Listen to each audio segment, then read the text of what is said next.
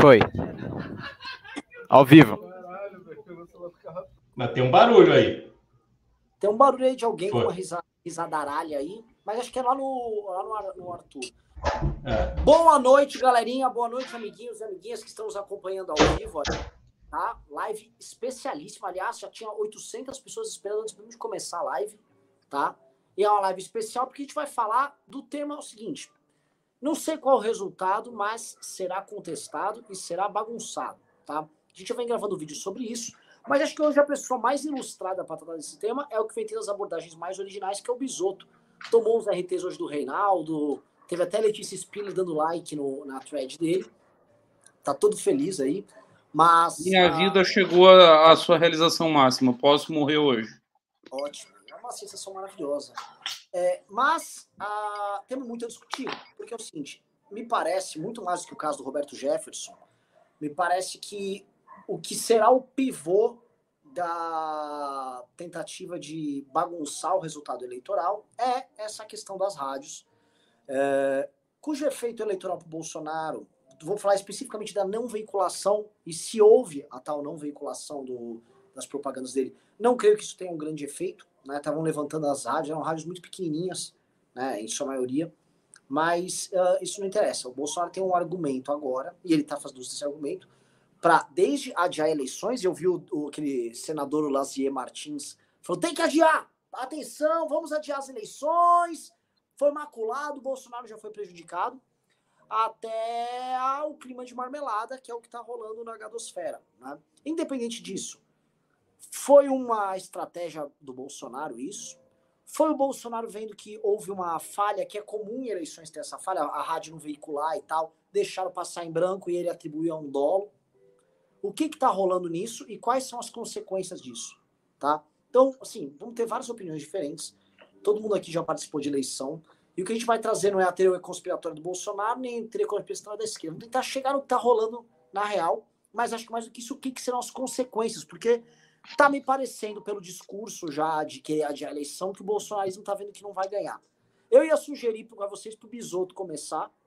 E aí a gente vai complementando. Vocês estão de acordo? Então bora. Vamos que vamos. Bisoto, a bola é tua, tá? Antes vou pedir para todo mundo, vai dando like na live. E quem puder, vai se inscrevendo no canal. Vamos fazer isso. Vai programar isso hoje. Então, vamos. Ah, outra coisa que eu pedi para vocês.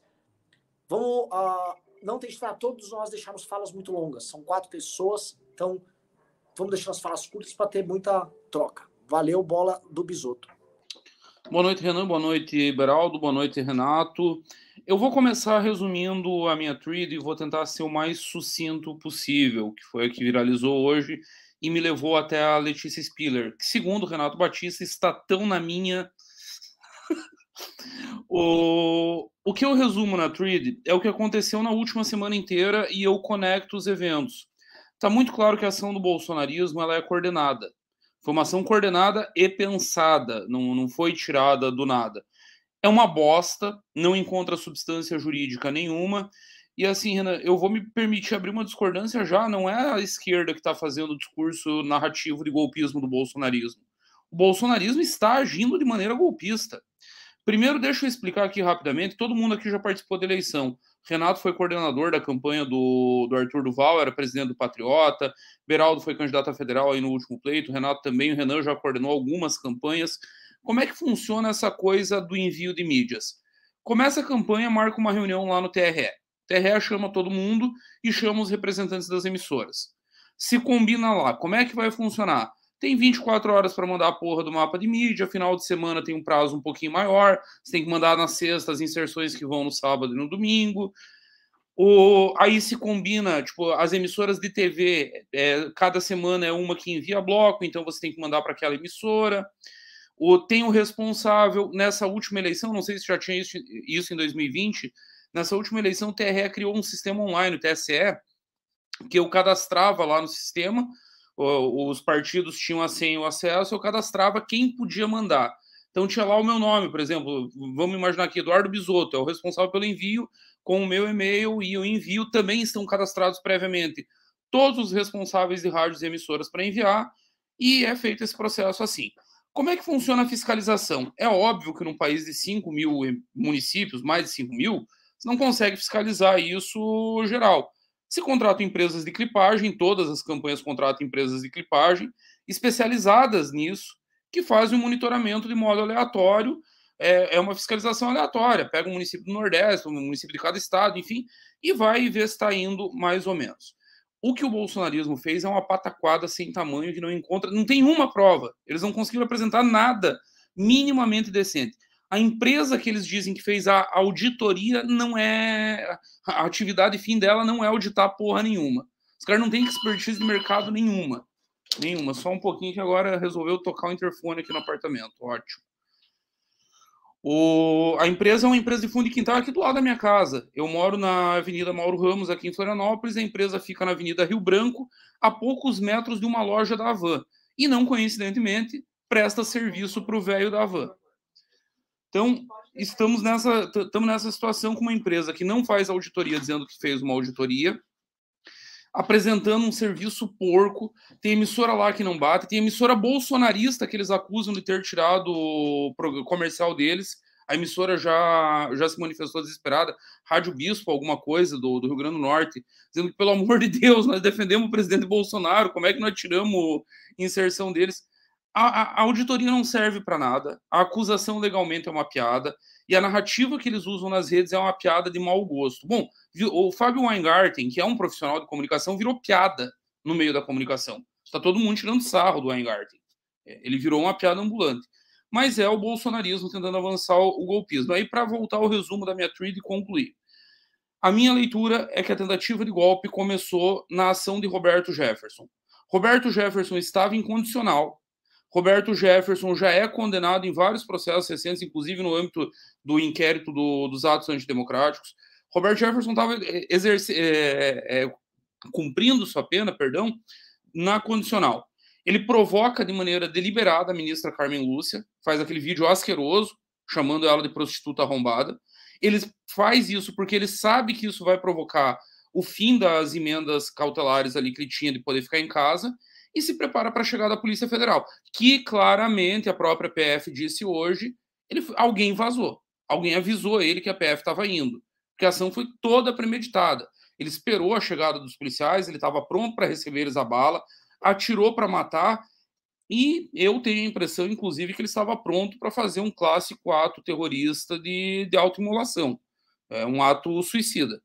Porque só não aconteceu isso porque os agentes da PF não reagiram. O fato é esse. O cara atirou para matar policiais, o cara jogou três granadas. Granadas, não? Nós estamos falando de um terrorista clássico, de um ato que só se viu na Colômbia de Pablo Escobar, do, do de, de, de, terrorista afegão. Foi isso que o Roberto Jefferson fez. Só que aí a PF não reagiu e flopou a narrativa. O que ficou foi um bandido vulgar, cometendo um ato de bandidagem, gerou um certo curto-circuito dentro do próprio bolsonarismo, porque atacou policial, que é uma classe que eles defendem de maneira fervorosa, e aí flopou. Como já estava em andamento, eles foram para o desespero. Como as pesquisas não mexem, nós temos seis institutos, todos dando, dando exatamente o mesmo número. É 52, 48, 53, 47. Não, não sai disso, não muda em instituto nenhum. Paraná, que chegou muito próximo, todos dando a mesma coisa. Óbvio que eu não vou tratar Brasmarket aqui, que já no primeiro turno dizer que Bolsonaro ia ganhar a eleição em primeiro turno, como algo sério. Mas do, dos que chegaram mais ou menos próximos, e aí eu destaco Paraná, Poder 360, que deram números um pouquinho mais próximos, tá todo mundo dando mais ou menos a mesma coisa. Viram que não dá mais, é, quando se fala em 3%, nós estamos falando em 4 milhões de votos, apostaram no golpismo e vão vieram agora com essa pataquada de adiamento de eleições, o que só comprova, é golpe mesmo. Eles estão tentando ganhar essa eleição no tapetão. É uma leitura que não vem de hoje no bolsonarismo, que diz o seguinte: se der mais tempo para as medidas econômicas impactarem, o Bolsonaro consegue virar. Essa é a leitura, seria a única janela para eles. Então, um adiamento de duas semanas seria o suficiente. Não precisaria de mais do que isso.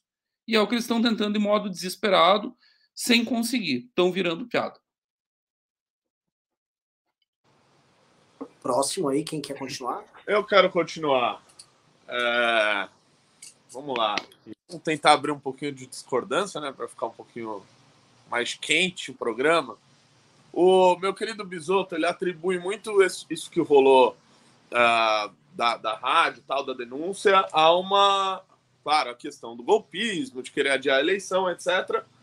Mas muito também a falha da campanha do Bolsonaro. Eu tenho uma visão um pouquinho diferente, que eu acho o seguinte, cara. A maneira com que é feita esses envios para as rádios, para. Cara, é, são 5 mil rádios, acho que eu li, vi, vi, esse número, enfim, um número altíssimo. Né? O Bolsonaro tá lá é, brigando que não passou a propaganda dele de 30 segundos na rádio Itumbiara da Serra de Nossa Senhora, no interior do Pernambuco, que tem uma audiência mais ou menos de 12 é, ouvintes, né, naquele momento que não passou a propaganda dele. Né? Então, é, obviamente, o que eu quero dizer com isso é que não é um, um, algo com potencial tão grande a ponto de desequilibrar a eleição, caso fossem verdadeiras denúncias. Né? Já saiu uma matéria da Folha aí dizendo que algumas rádios já desmentiram o que estava lá no relatório da, da, da, empresa que foi contratada. Mas o meu ponto é o seguinte: há também uma clara desorganização e uma. A falta de. Cara, o cara que trabalha na rádio de Itapemirim do Norte, ele nem sabe mexer no sistema do TSE para baixar as propagandas que ele é obrigado a, a, a, passar no horário eleitoral, no horário certo, no período de 45 dias mais 15 dias de segundo turno, o cara nem sabe fazer isso. Então é uma esculhambação, é feita de qualquer jeito. E isso não só no, no, no interior do Nordeste, em São Paulo também. Eu me lembro em 2020, a gente teve uma propaganda, eu não lembro agora qual é a rádio, mas era uma rádio de tamanho médio. A primeira propaganda do dia nessa rádio, a gente tinha 16 segundos, ela não apareceu.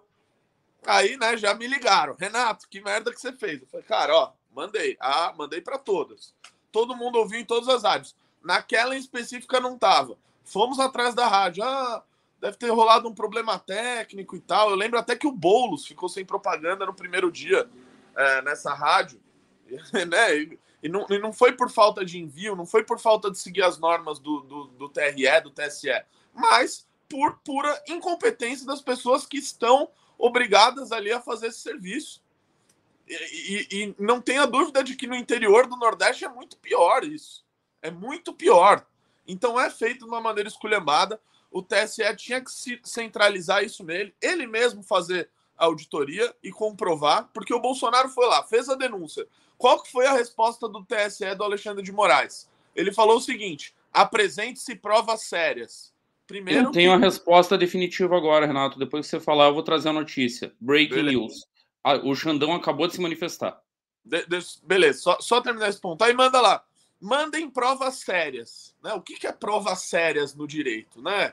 Eu fui ver outros juristas aí, ninguém conhecia né, essa, essa expressão. E ainda mais com a, a, a, podendo punir a pessoa que denunciou. Então, assim, até a, essa primeira resposta dele já passou do nível é, como todas as outras. E é, só para finalizar, Renanzão, eu vi lá o, o Lazier Martins falando em adiamento de eleições. O que, o que eu acho que as pessoas têm que entender é que o Bolsonaro ele divulgou isso daí falando o seguinte: 150 mil inserções nossas não foram passadas. Se isso fosse em uma única emissora, daria 55 dias de programação ininterrupta somente de Bolsonaro. A pessoa que escuta isso fala: Meu Deus do céu, não apareceu propaganda do Bolsonaro no Nordeste. Só que a gente está falando de 5 mil rádios. Se a gente distribuir isso em meio, meio período de um dia, está resolvida essa questão. Em um dia está resolvido. Então, se tem resposta do Alexandre de Moraes hoje, claro, filtrando, eu duvido que sejam 150 mil que não apareceram, mas não duvido que existam algumas, é resolvido amanhã, é resolvido na sexta. Então, é, nesse ponto, eu acho que essa denúncia vai sair como um tiro no pé. E manda lá a, a, a notícia aí do, do Xandão, que eu não vi. E meu celular está. o Xandão acabou de despachar. Diante de todo exposto nos termos da resolução interna do artigo 36, parágrafo 6, indefiro a petição inicial em razão da sua inépcia, com a consequente extinção do processo sem resolução no mérito. Considerando ainda possível cometimento de crime eleitoral com a finalidade de tumultuar o segundo turno do pleito em sua última semana, determina a expedição de ofício ao Procurador-Geral Eleitoral, a teor do dispositivo nos artigos 5 e 6 da Resolução TSE número 23.640 de 2021. Oficie ainda a Corregedoria Geral Eleitoral para instauração de procedimento administrativo e apuração da responsabilidade em eventual desvio de finalidade na utilização de recursos do fundo partidário dos autores. Determino, por fim, a extração integral de cópias e sua imediata remessa para o inquérito 4874, que é o inquérito do fim do mundo, no Supremo Tribunal Federal. Publique-se e intime-se. Brasília, 26 de outubro de 2022. Resumindo, resumindo Alexandre falou, de Moraes. Ele ministro. fez assim, ó, Bolsonaro, aqui, ó, sua petição aqui, ó. Não, não é só isso, Renato. não é só isso. Gerou, gerou crime para os peticionários. Ele disse que eles cometeram um crime e faço aqui um registro para quem não conhece lei eleitoral. Crimes contra o processo eleitoral, contra a integridade do processo eleitoral, que atentam contra a ordem democrática, são imprescritíveis. Imprescritíveis. Pode durar pela eternidade. Eu tenho um palpite. Segunda-feira nós vamos voltar a ter aquelas prisões das 6 horas da manhã. Bom, vamos lá. É, eu acho que essas coisas elas não são premeditadas, né? Tudo, tudo vai se desenrolando é, conforme os fatos vão se apresentando. O segundo turno para o Bolsonaro começa num tom positivo. O Bolsonaro tem um resultado na urna melhor do que estava imaginando.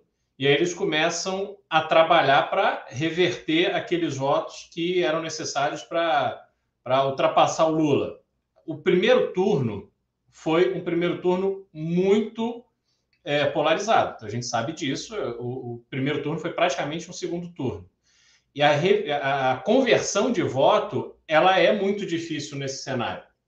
Então, a gente tem um, um, um esforço assim, nada pode dar errado. E aí o Bolsonaro começa a falhar. Então ele fala das venezuelanas, ele é, vai, vai dando uma série de escorregadas, e aí tem esse momento do, do Roberto Jefferson, que eu não acredito que foi um movimento coordenado, porque você imaginar que aquilo estava em linha com a estratégia de campanha para poder gerar um cenário em que poderia se pedir ou se justificar o adiamento da eleição, eu acho isso muito sofisticado para essa circunstância. O PTB saiu arrasado dessa eleição.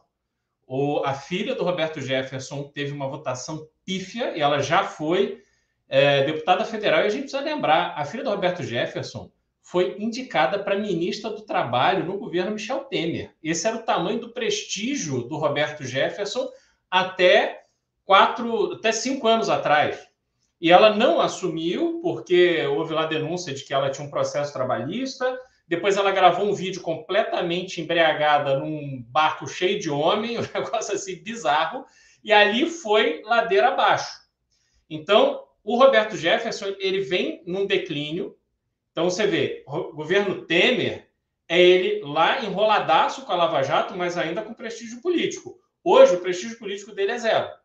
Ele passou pela prisão, ele teve o câncer, ele está sem prestígio político, o, Roberto, o Eduardo Cunha, que ele acomodou no PTB de São Paulo, cara, teve 4 mil votos. O Eduardo Cunha, que era, sim, o AIS da política, o cara que sempre foi 5 mil.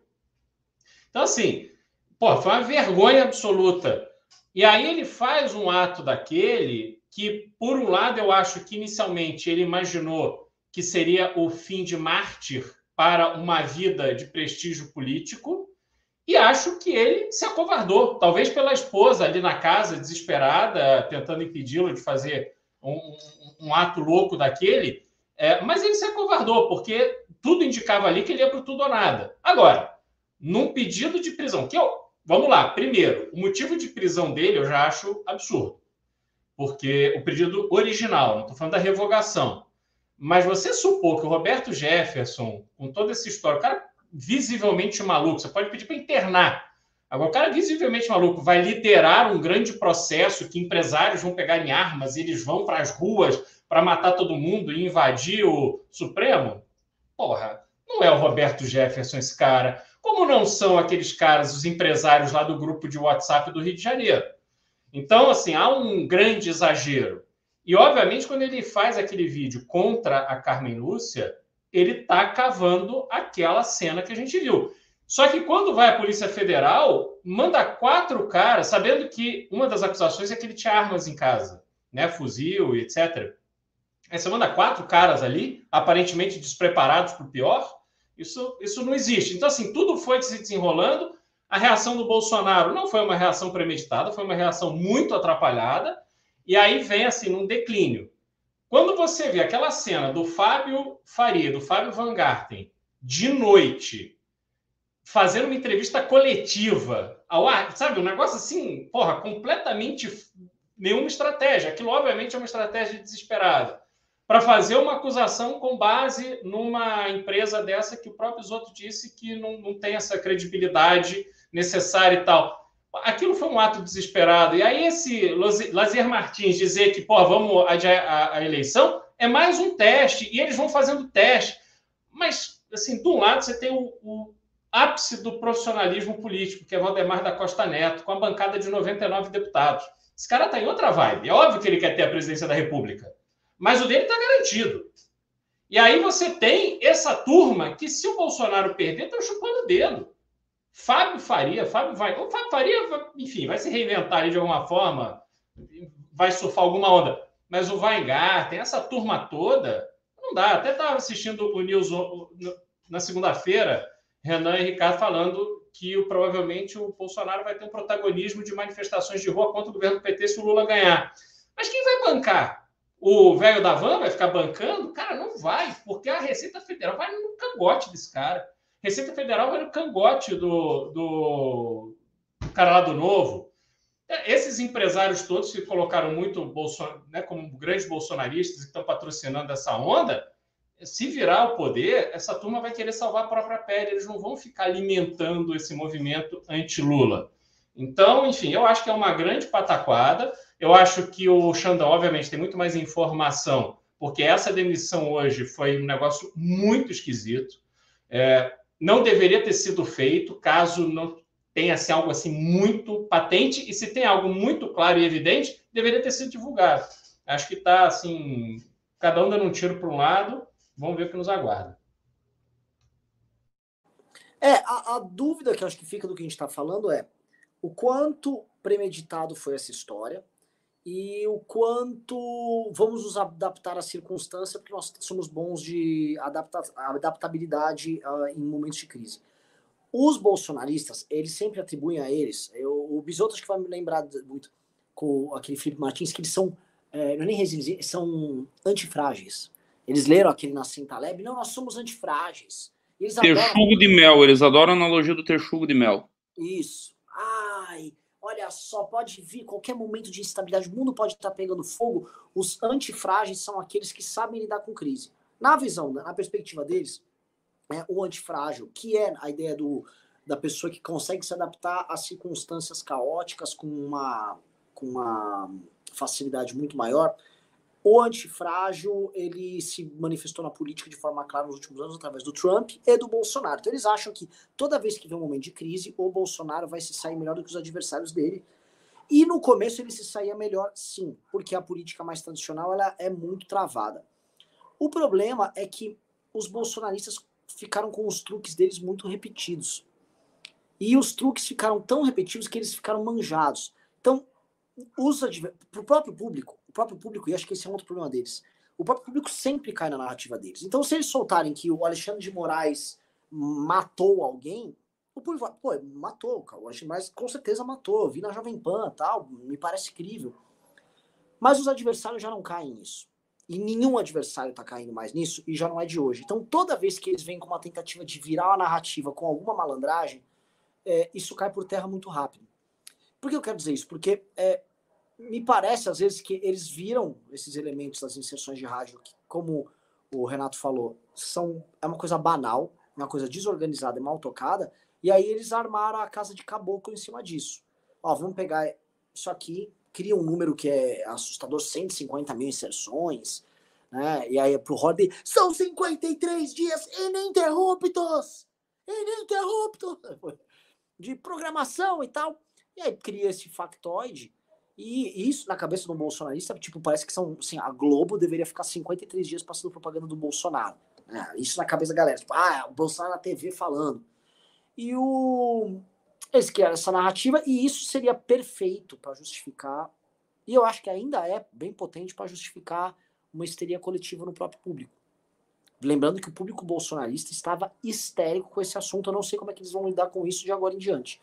Mas me parece que, assim, haviam várias teses rodando. Né? A tese da má-fé petista no TSE. Eu acho que isso já caiu por terra. É, isso aí já não, não dá para falar. Tem a tese de uma do cara lá dentro ser um cara do Bolsonaro e eles terem premeditado isso à distância, ou tem a tese de, cara, o Bolsonaro, eles viram ali, viram a bagunça e falaram, vamos fazer uma coisa em cima da bagunça. O que, que você acha mais provável? Exemplo, eu acho essa última mais provável. Tipo, vi a bagunça, eu me adapto rápido, eu sou antifrágil, vamos fazer, vamos fazer um, vamos fazer uma, uma, do limão a limonada aqui, vamos que vamos. Vamos por partes. O, eu acho que vocês estão subestimando o poder da organização do bolsonarismo e com quem que nós estamos lidando. Vamos lá. A eleição de 2018, todo mundo aqui vai lembrar, foi um festival de disparo em massa. Ninguém tinha nada nem parecido com a máquina de disparo em massa bolsonarista. Eles inundaram o Brasil. Foi um festival de financiamento irregular com muita grana. Eu vou citar aqui uma coisa que eu sei de um grupo de empresários que apoiava o Bolsonaro em 18, cada disparo custava 10 milhões de reais, cada disparo era pago por um empresário desse grupo. E era um grupo mais ou menos significante. É meio, Bisoto, isso é meio exagerado, cara. Não é exagerado. É, bem, assim, disparo do quê? De, de mensagem no WhatsApp? Mensagem. é papo de Folha de São Paulo, cara. É, o Bisoto tá muito Não jornalista. sou Patrícia Campos Melo. jornalista profissional, Bisoto. Ô, esse, é papo- esse negócio de disparo em massa, assim, o que, que é? Grupo de zap? 10 milhões. 10 milhões de Rolou. reais. Rolou, é o disparo, é o disparo direcionado. Em 2018, Alguém dava- estava hoje- roubando alguém. Alguém roubou alguém nessa história. O dinheiro Ah, tá. foi. Eu sei que o dinheiro foi, eu conheço os doadores e eu sei que o dinheiro foi pago. Se foi usado só para disparo, se foi usado para outra coisa, aí eu poderia citar milhões de outros financiamentos legais. Esqueçamos o disparo, vamos falar de coisa concreta. Aconteceu no interior do Brasil inteiro. No interior do Brasil inteiro. Aqui em Santa Catarina acontecia em todos os municípios do estado. Carreata bolsonarista. Gasolina liberada nos postos de combustível. Bastava você chegar, encostar o carro e abastecer aconteceu geral. Os outdoors espalhados no Brasil inteiro, extemporâneo, pagos por empresários. Aí vocês estão nessa de, ah, porque eles não são organizados assim, ah, porque quem que vai bancar? Empresários grandes bancaram aquela pataquada do 7 de setembro. Vocês vão lembrar de uma cena ridícula de um caminhoneiro, inclusive caçadorense. Caçador tem esse dom de expor- exportar umas figuras estranhas. Exporta Sônia Bride, Júnior Cigano, eu e o caminhoneiro chorando lá. do, O estado de sítio, o presidente decretou o estado de sítio. Aquele cidadão era caçadorense. Mas quem que pagou para aqueles caminhoneiros estarem em Brasília? Para aquelas frotas enormes pararem por três, quatro dias e se botarem em Brasília e ficarem lá fazendo aquela pataquada? Teve quem pagou. Isso tem custo, tem custo de combustível, tem custo de frete diário que o caminhoneiro está perdendo, que a empresa está perdendo. Existe um Brasil profundo que ele não é visto de São Paulo, Beraldo e Renato, ele não é visto do Rio de Janeiro, ele não é visto de Belo Horizonte.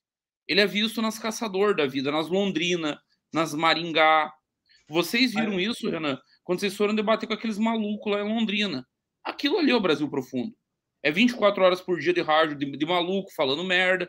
Esses caras realmente estão dispostos a dar um golpe. Se eles puderem, eles darão. Se eles Mas, conseguirem. Pisoto, só, só uma observação: não há coordenação central. Essas pessoas têm, têm iniciativa é, isoladas. Então, por exemplo, manifestação depende em do que você Ele entende por coordenação central. Aí é um equívoco de, de análise de como é que golpes se desenrolam.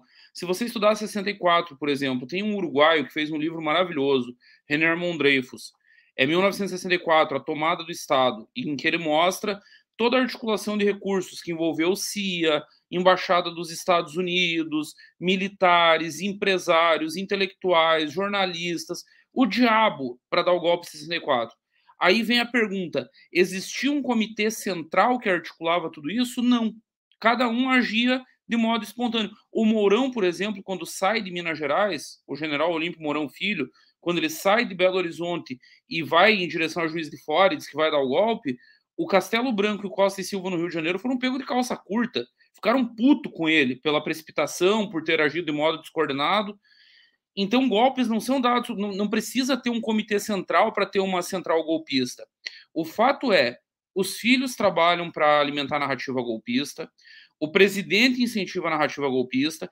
Vocês dizem que a reação foi atrapalhada no caso Roberto Jefferson. Não foi. Vou discordar de todo mundo. Não teve nada de atrapalhado na reação. O Bolsonaro e o Mourão soltaram tweets praticamente idênticos com intervalo de minutos, dizendo o seguinte: somos contra o que o Roberto Jefferson disse da ministra Carmen Lúcia, somos contra a reação armada, como somos contra os inquéritos ilegais. Estava claro ali o sentido de equivaler um ato terrorista com o suposto abuso de poder do Alexandre de Moraes. Eles mudam a narrativa seis horas depois, quando o fiasco estava formado. Mas houve uma reação coordenada. O Moro, o Moro, sem noção. Aquele bosta, aquele filho de uma puta, aquele, aquele é, desvertebrado moral que quando o Arthur falou uma bobagem no áudio privado num grupo de amigos, saiu acusando o crime sem nem escutar o Arthur. Mas aí um, um, um psicopata maluco terrorista dá 50 tiros numa viatura da Polícia Federal e joga três granadas. Ai, menino sem noção, menino levado, precisamos dar uns tapas no bumbum do Roberto Jefferson. Ah, Sérgio Moro. Não, Roberto Jefferson. É que, Bisoto, o, o ponto, assim, ó, eu, eu acho que você está acertando e errando várias coisas que você está falando, a meu ver.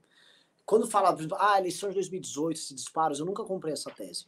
Isso para mim é negacionismo da imprensa e da esquerda que não conseguiram aceitar que o Bolsonaro é popular justamente nesses mesmos rincões que você falou. E a força que ele tem nesses rincões, que é real, ela não depende de um disparo em massa pago por um empresário. Ela não precisa, eles, assim, literalmente, eles não precisam disso. Tipo, já é orgânico. Porra, eu fui passar o fim de semana lá em Vinhedo, lá, que nem é tão rincão, cara, é uma hora de São Paulo. Porra, mano, o condomínio inteiro que meus pais estão, é, tá, é os caras lá dando de Bolsonaro pra lá e pra cá esses caras não precisam de disparo, esses caras já estão vindo a Jovem Pan, esse cara já acompanha as redes sociais, o cara já tem acesso ao material sem precisar de um disparo. É, eu, eu, não gosto dessa tese do disparo, de que os empresários bancaram um disparo, simplesmente porque nunca foi necessário isso.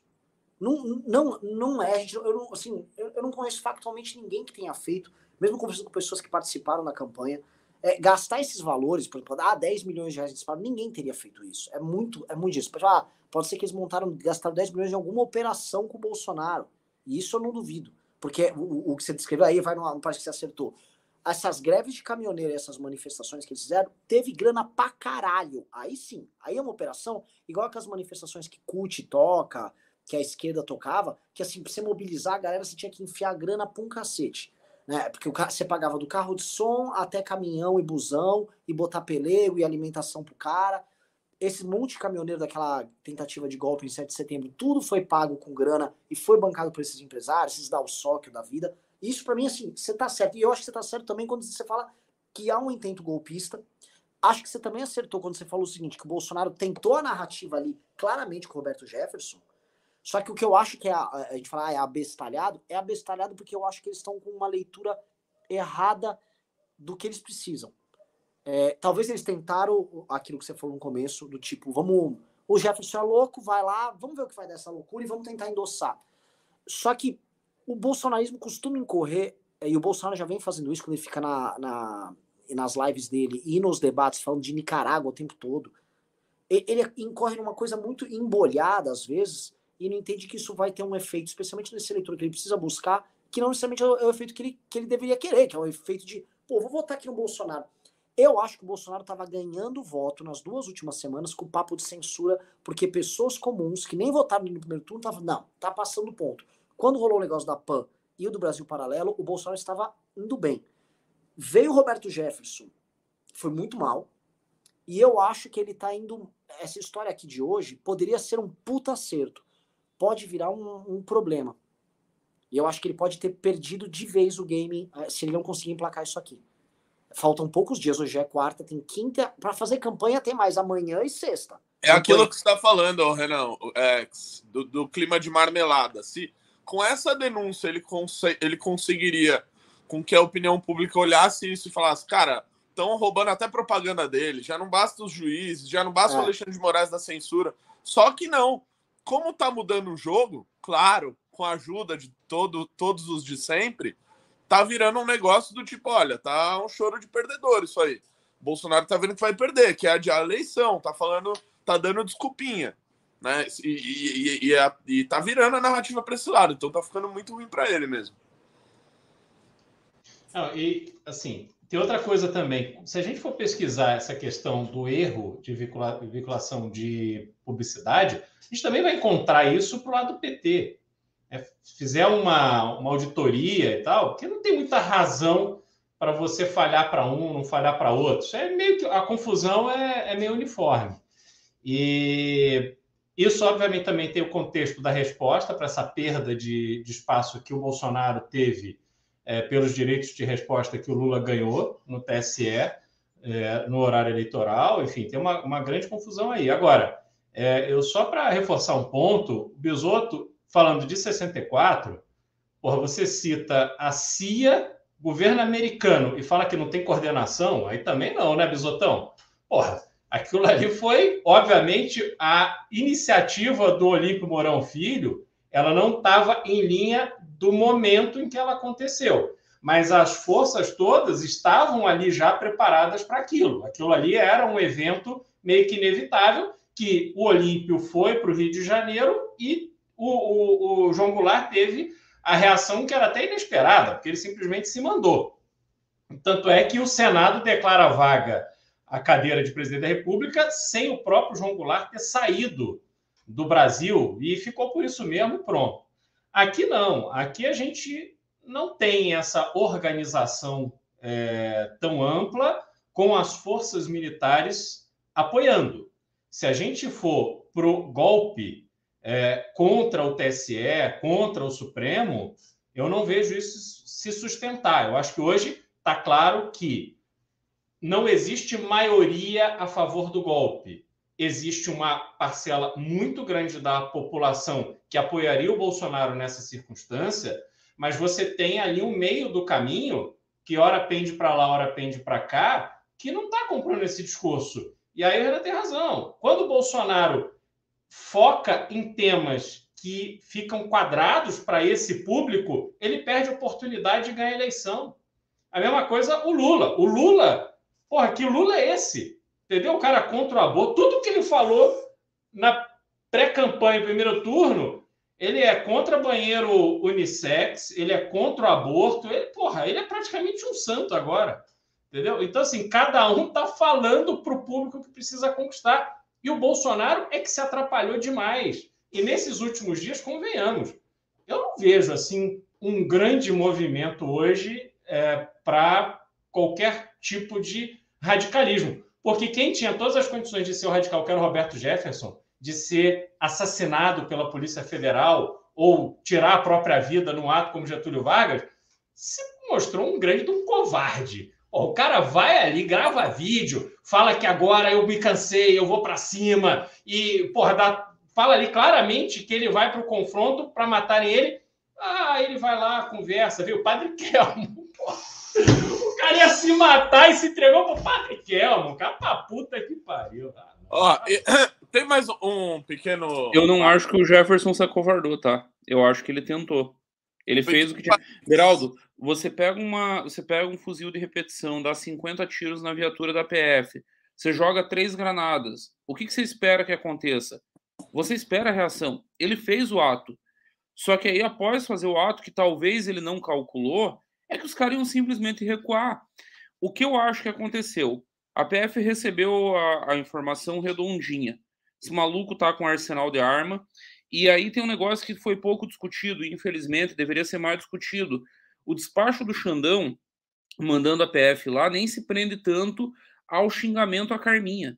O despacho é claro. A inteligência da Polícia Federal tinha informação que o Roberto Jefferson estaria se organizando para gerar um fato político em favor da campanha do Bolsonaro. Esse fato envolveria uma ação armada na última, na última semana. A Polícia Federal contou, eram 7 mil munições. Quem tem 7 mil munições em casa? Vocês viram lá as caixinhas, eles prendendo as caixinhas de munição. Eu perguntei para um CAC, amigo meu aqui, quanto é que custa? 250 reais cada caixinha daquelas. Não sei, eu calculo umas mil caixinhas que deviam ter ali de munição, cada uma com 70 balas dentro. 250 pau. Onde é que o Roberto Jefferson tirou esse dinheiro? Só em munição. Sem falar, eles não, não deram ainda quais armas foram apreendidas além do fuzil. O padre entregou o fuzil, acho que mais uma pistola, um negócio assim. Mas eles não falam. Então, eu não acho que o Jefferson se acovardou. Eu acho que ele não calculou que não haveria reação. A PF calculou mal e achou que ele não faria. Tipo, ah, nós vamos chegar e vamos prender. Vai ficar tudo bem. Quando ele faz, os caras se assustaram. Eram três, eram três ou quatro agentes, sendo uma mulher, inclusive. A mulher com, com estilhaço no rosto. Tem um tiro que pegou. O tiro não deu na cabeça dela porque a, a blindagem da viatura segurou. E aí desviou. Que é aquele buraco que tem na frente ali. Então, tem muita coisa solta. Concordo com tudo que você falou, Beraldo, exceto sobre haver coordenação em 64 e agora. Há algum grau de coordenação, não há um comitê central. A CIA não estava organizando um golpe de Estado. O que a CIA estava fazendo era organizando as forças de resistência para o caso do João Goulart, numa eventualidade, pender para a esquerda. Era o mundo da Guerra Fria. Hoje, essa articulação está basicamente centralizada em agentes bolsonaristas, empresariais, alguma articulação internacional. Tem consultores políticos do Trump aqui no Brasil. Coordenador da, do Comitê de Finanças da campanha eleitoral do Trump teve num jantar no, no Copacabana Palace. Os caras não vieram aqui passear e tomar caipirinha e comer puta no Rio. Eles até fizeram isso, mas não, não era esse o objetivo. Não era esse o objetivo. Os caras vieram, ajudaram, tem algum grau de coordenação. Eu tendo a concordar com o Ricardo, eu, nem vi, eu não vi o news, não, não, não peguei o contexto inteiro. Acho que no domingo, 10 horas da noite, o Bolsonaro derrotado aqui no Sul vai dar merda. Informação para vocês: tem grupo de Bolsominion aqui se organizando para o seguinte: em caso de vitória, eles querem invadir fóruns eleitorais para destruir, destruir urnas eletrônicas.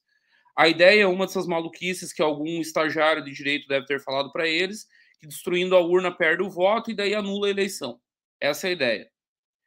Vocês riem, vocês estão gargalhando. Caso, em caso de derrota ou de vitória? De. Em caso de derrota, perdendo a eleição, o Bolsonaro, o Lula sendo eleito, eles invadem os fóruns e destro, destroem as urnas. E aí isso anularia a eleição está sendo reforçada a segurança nos fóruns eleitorais em Santa Catarina. Vai acontecer merda aqui, vai acontecer merda em São Paulo, vai acontecer merda por tudo. Podem preparar.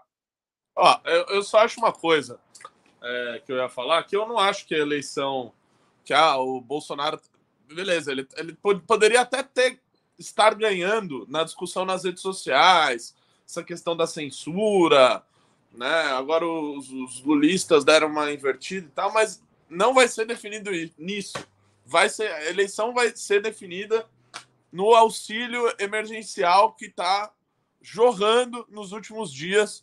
Tem matéria da Folha dessa semana, da, desde o início da eleição, é, de PEC Kamikaze, mais de 40, 50 bilhões só em auxílio direto na mão das pessoas.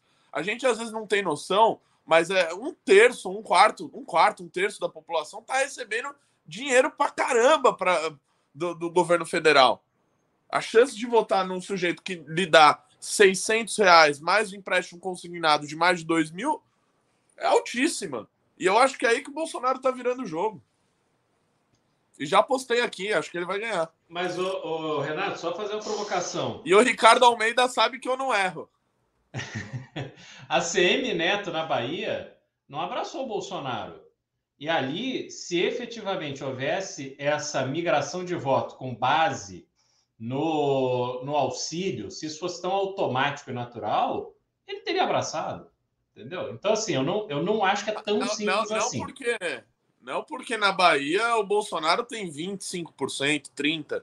Realmente lá ele tem muito pouco, até porque, é, enfim, já tem muitos anos de PT, etc e tal. O, aliás, o Bolsonaro atrapalhou a eleição da CM, lançando um candidato para tentar forçar um segundo turno para a CM não ganhar no primeiro, e no final a CM não vai ganhar no segundo. Ele, ele que lascou a CM lá, na verdade. Tanto é que a CM nem deu apoio, nem tá dando apoio para ele. Vai perder a eleição. Mas, mas não é por causa do Bolsonaro. A CM não tá dando apoio porque ele não acha que isso vai reverter em voto para ele. Sim, ele, claro. ele, ele venderia a alma pro diabo ali para ganhar Não, com certeza, mas, lá, mas aí que tá, lá na Bahia o Lula vai ganhar. Isso, isso, é, Beraldo isso é chamou atenção para um ponto importantíssimo, Renato. Vamos ignorar a pesquisa elas erraram grotescamente no primeiro turno, especialmente contra o Bolsonaro. Agora, tem um negócio que eu aprendi na, nos meus longos anos de estrada fazendo política, é o seguinte. Tem um, um, um, bicho que não rasga dinheiro e nem voto, é o político. O político profissional não, não joga voto no lixo. O político profissional sabe o que faz. Vamos observar os movimentos dos políticos profissionais, de quem está em jogo. Os políticos profissionais apoiaram o Geraldo Alckmin em 2018. Não Eles apoiaram. Apoiaram o Jair Bolsonaro desde o primeiro turno. Não apoiaram. Ô, Ô, cara! cara! Ô, cara! Ô, Foi cara! pô, Bisoto. Assim, ó, Eu não sei vocês maior aí. Aqui, aqui em Santa Catarina, o PSDB, o PSDB, eu não tô falando de PP, eu não tô falando de DEM, eu não tô falando de outros partidos, eu tô falando do PSDB. O PSDB aqui no primeiro turno estava com o Bolsonaro. Quando ficou claro que a eleição era Lula e Bolsonaro, o, o Geraldo ficou pelado, não é à toa Não, que ele fez claro, 4%. Mas, claro, mas assim, eles também não fecharam com o Bolsonaro nada antes. Não combinaram nada com o Bolsonaro, tanto que eles não receberam nada do Bolsonaro. Não, mas a- a- Começou esse é meu ponto, Renan. nenhuma, não teve isso. Político. Não, não foi combinado. O combinado era com o Geraldo. Se, se eles fossem receber algo de alguém, era com o Geraldo. Só que quando eles percebem que o Geraldo não tem viabilidade eleitoral, eles pulam da barca. Me chamam a atenção dois movimentos nessa semana final. Primeiro, Tarcísio em São Paulo. Du- duas coisas do Tarcísio. No dia do atentado do Roberto Jefferson, o Bolsonaro e o Mourão largam esse tweet equivalendo à ação do Roberto Jefferson com, o, com a ação do Alexandre Moraes. E o Tarcísio, praticamente ao mesmo tempo, larga um tweet dizendo outra coisa completamente diferente, condenando o ato sem equivalência nenhuma, sem nem mencionar os inquéritos. Simplesmente condenou. Primeiro movimento do Tarcísio é mais ou menos dissidente. Segunda coisa, Cláudio Castro atochou um atestado no Rio de Janeiro, que está com pneumonia e não ia mais poder fazer campanha. Desapareceu, tomou um chá de sumiço. Terceira coisa, Tarcísio dá entrevista essa semana e diz que o Bolsonaro não vai intervir no governo dele em São Paulo. São, para mim, isso, isso fala. Aí a outra, a vazada do Zema, que o Zema teria dito ao Bolsonaro que o eleitor mineiro é desconfiado e por isso ele demora para mudar. Nós estamos falando de políticos profissionais, de gente que está na ponta, de que está indo na onda. O, o René Minion está ali se agarrando no fiapo de esperança da vitória. Não vai dar, o auxílio vai comprar a eleição, o mito vai vencer. Eu discordo. Todas essas declarações aí, se você olhar quem, quem as disse, o Tarcísio vem dando declarações diferentes do Bolsonaro para parecer mais. É, para não parecer o Bolsonaro, porque ele sabe que provavelmente isso não, não pegaria bem em São Paulo. Se o Bolsonaro colocasse um candidato bolsonarista raiz, daqueles doidão em São Paulo, não estaria no segundo turno. Ele não ia ter eleito. Ele, as pessoas votaram no astronauta Marcos Pontes porque acham que ele parecia ser sério, porque ele foi para a Lua. Se botasse o Ricardo Salles para senador, ele não ia ter ganho. Então oh, o Tarcísio está declarando. Ah, para, vai ganhar. Para senador. O, o, o Salles eu acho que ganharia. Zambelli não ganharia. O Salles eu tô com o Renan. Exatamente. O Tarcísio deu declarações sempre para parecer mais moderado que o, que o Bolsonaro. E deu agora de novo. Sempre falava, você é o interventor do Bolsonaro. Ele falava, não sou, eu que vou mandar aqui. Sempre falou isso. O Zema falou isso do povo mineiro aí, também é distorcido. Não foi bem assim. Não foi bem assim. Ô, cara. Só, fazer uma observação. Tá parecendo desses, petista, Renato.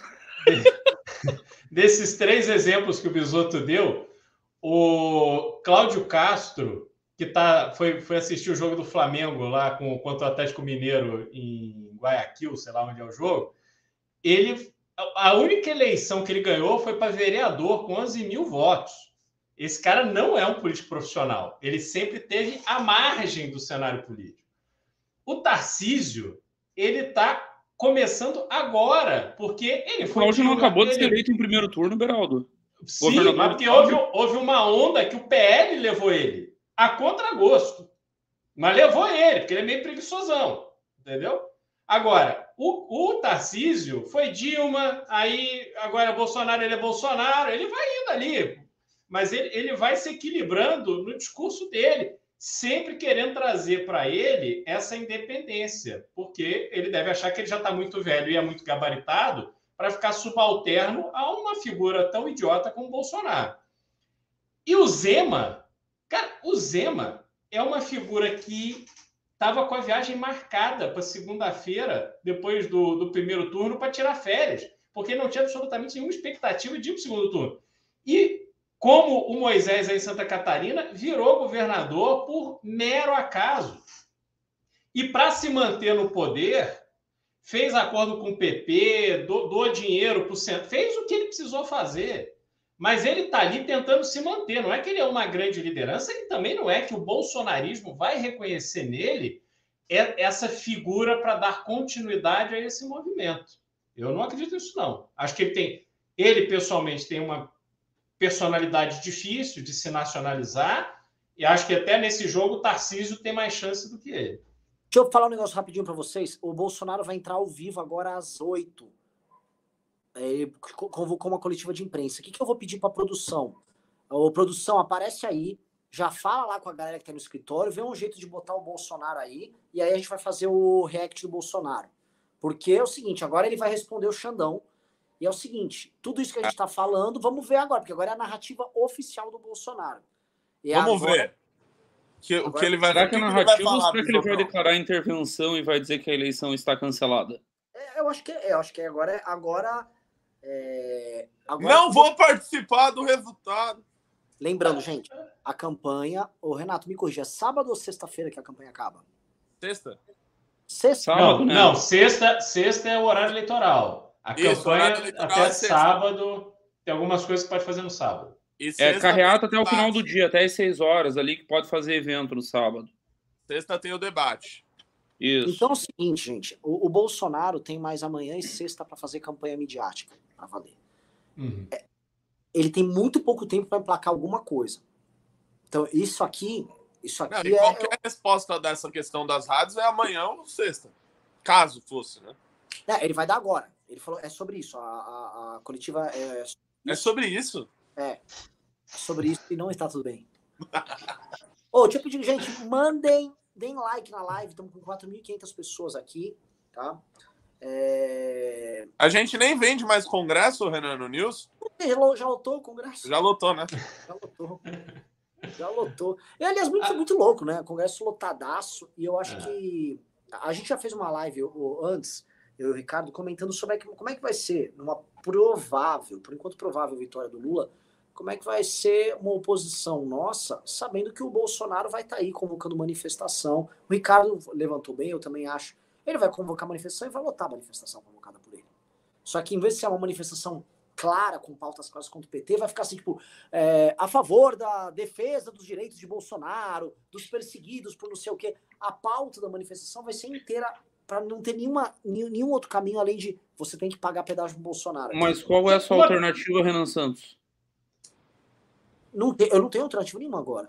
Qual só, é a sua alternativa, pergunta. Renan Santos? Fale sua alternativa. Não, só uma, alternativa, só uma pergunta.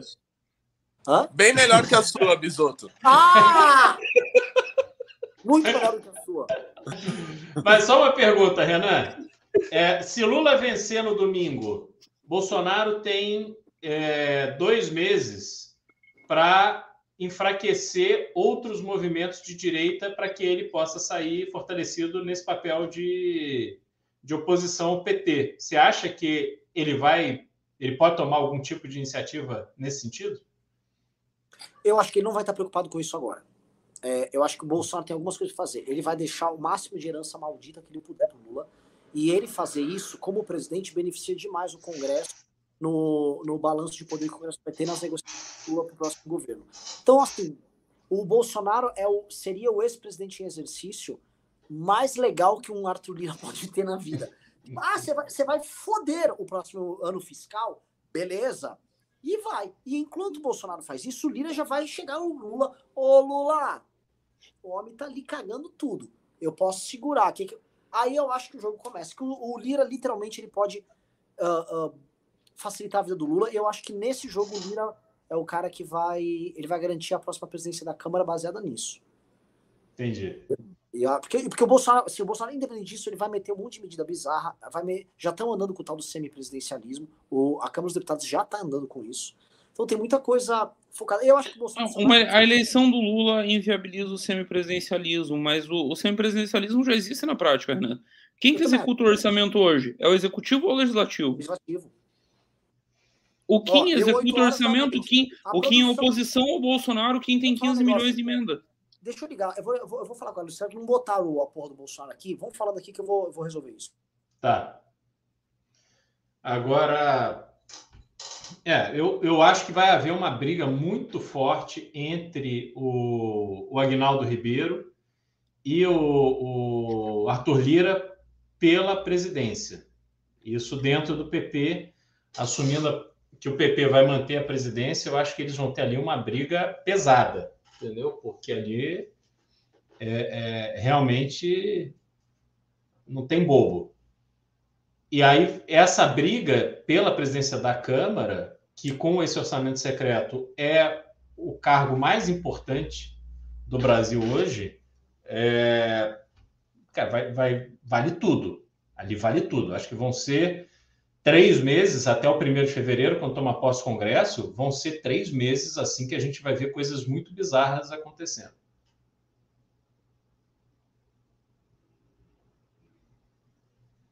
Fala, Renato. Você ficou longe. Pô, gente, vocês ficam mudo aí, pô. Vamos falando aí. O Renato ficou longe, eu deixei ele falar, ele ficou olhando pro céu. Deve ter passado um OVNI ali perto. Tá TV aqui, eu tô procurando onde é que o Bolsonaro vai falar, né, cacete?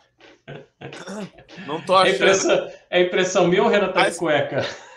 Não, não, não tô. Mas olha só que coisa. Não, Renan. Eu, O Renan eu- levantou abruptamente e aparentemente estava. Beraldo, não foi só você que ficou com a Não, não, impressão. cara, bermuda. Que momento, senhores, que momento. Foi de bermuda, cara. Bermuda.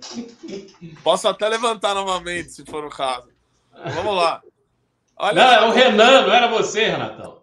Ah, tá, o Renan, com certeza. Ó, o- na Jovem Pan, a manchete é o seguinte: esse funcionário do TSE diz à PF que existem erros em inserções. Alexandre Machado teria apontado falhas de fiscalização desde 2018. Ah, Aí na CNN. falou. Na CNN. TSE diz esse que rapaz, esse rapaz já teve toda a ficha corrida. Esse Alexandre Machado já teve toda a ficha corrida dele levantada, tá circulando aí em rede. Se quiser perder um tempinho, joga Alex- Alexandre Machado no, no search do, do Twitter. O Noblar lembrou dele que ele quase derrubou o Eduardo Jorge da Casa Civil do Fernando Henrique. Casa Civil ou Secretaria-Geral, que o Eduardo Jorge era secretário-geral. Com uma série de denúncias falsas contra o Eduardo Jorge todas erradas, obrigou o Correio, o Correio Brasiliense, que era o jornal que o Noblar era editor-chefe na época, a dar uma capa com erramos, porque quase foderam com o Eduardo Jorge, quando era secretário da, da presidência do, do Fernando Henrique. Ah, Esse ele, rapaz foi o- uma- ele foi a fonte contra o Eduardo Jorge? Que aquilo foi Ele era a fonte. braba. Ele era. Não, o cara é barra pesadíssima. Ele tinha uma sequência de denúncias internas no TRE, antes dessa treta toda, de assédio moral. O, as redes sociais do cara são uma nojeira antipetista, é, é nível mínimo para baixo. O, é aquela coisa de Bob Jeff Zambelli para baixo. É quase um mas aí, de tão mínimo que ele é. Mas convenhamos, Bisoto, num- numa eleição dessa, alguém num cargo que, é- que é ali indicação, porque ele está cedido de uma outra área, se não me engano, não pode ter alguém com esse tipo de histórico. Assim, se você vai montar uma equipe para tocar essa eleição, você vai observar no detalhe quem vai estar nos postos. Beraldo, ele subiu do TRE de, ele subiu do TRE de Goiás em 2010. Ele tava, ele é do TRE de Goiás, ele é servidor concursado. Ele foi cedido do TRE de Goiás para o TSE em 2010. Ele ficou ali um tempão até chegar nesse cargo aí, que é o cargo da- das inserções. Que o que, que esse cargo faz? Ele cria as regras, baixa a portaria e deu. Essa é a função dele.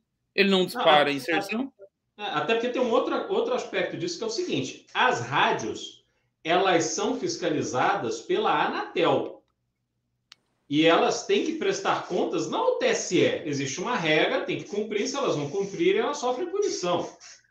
Entendeu? Óbvio, um ato deliberado, não vou publicar é, inserções porque eu sou contra esse candidato ou aquele.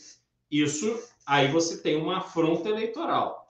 Mas é, isso, até você provar, enfim, não é uma coisa corriqueira.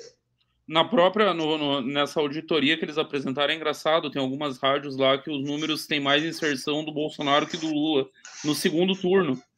No segundo turno, que as inserções são, são iguais.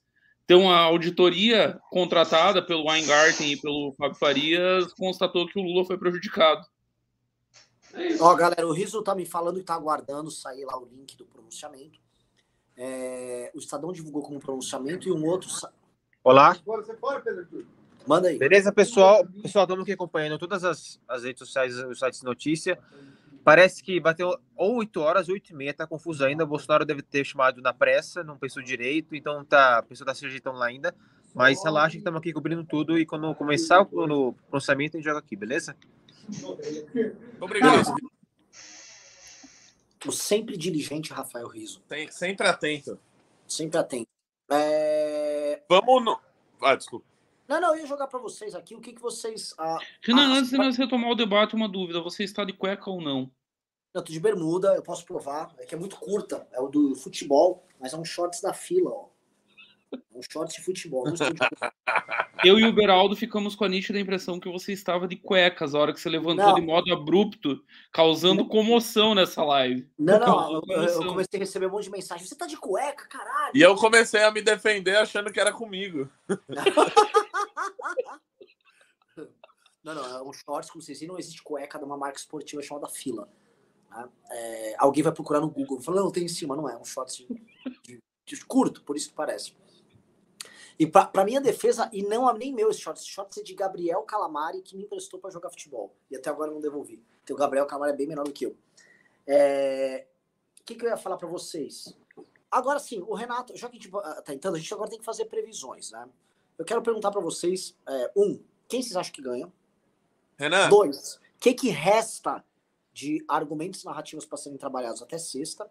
E três, se vai ter treta ou não. Renanzão, eu tô, eu tô atacando de mandiná, cara. Eu gravei hoje pro meu YouTube, Hum. dando as previsões de todas as 12 disputas dos governos estaduais. Ah, é? É o, Falando que é o Milton Neves da política. É, eu resolvi. É o bichão mesmo, hein, doido?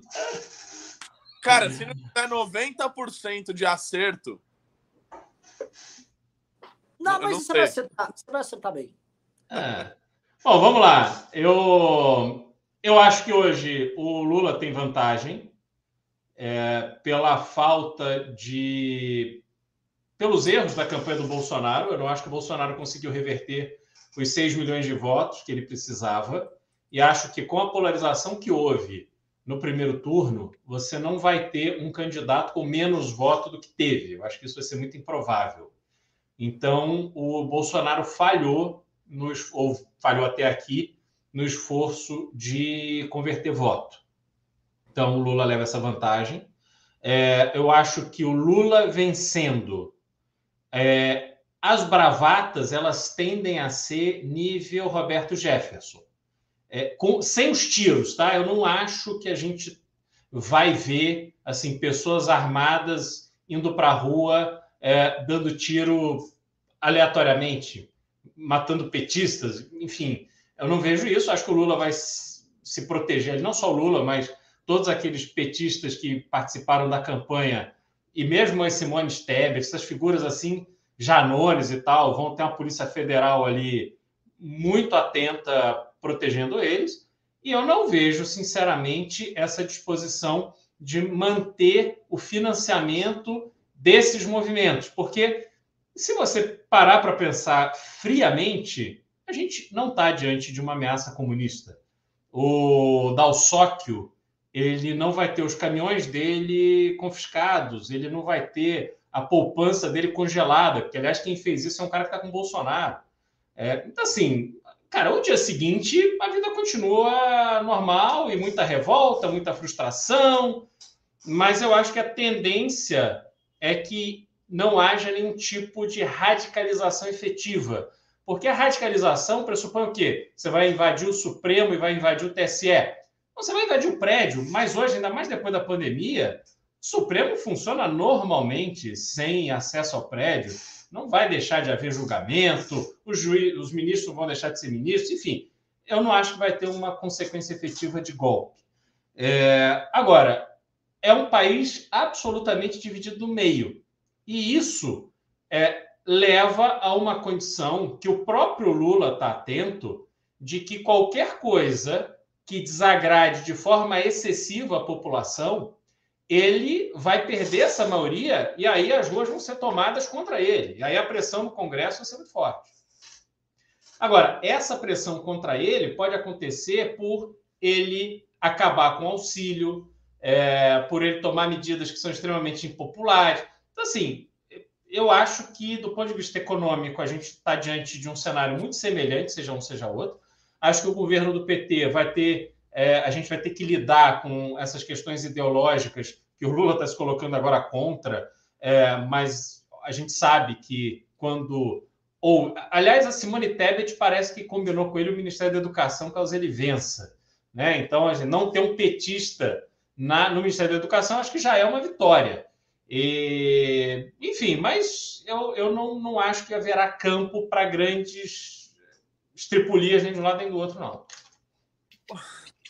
Duas coisas. Lula é, não, favorito. Parênteses do Bisoto aqui, jogar já a polêmica já para ele também.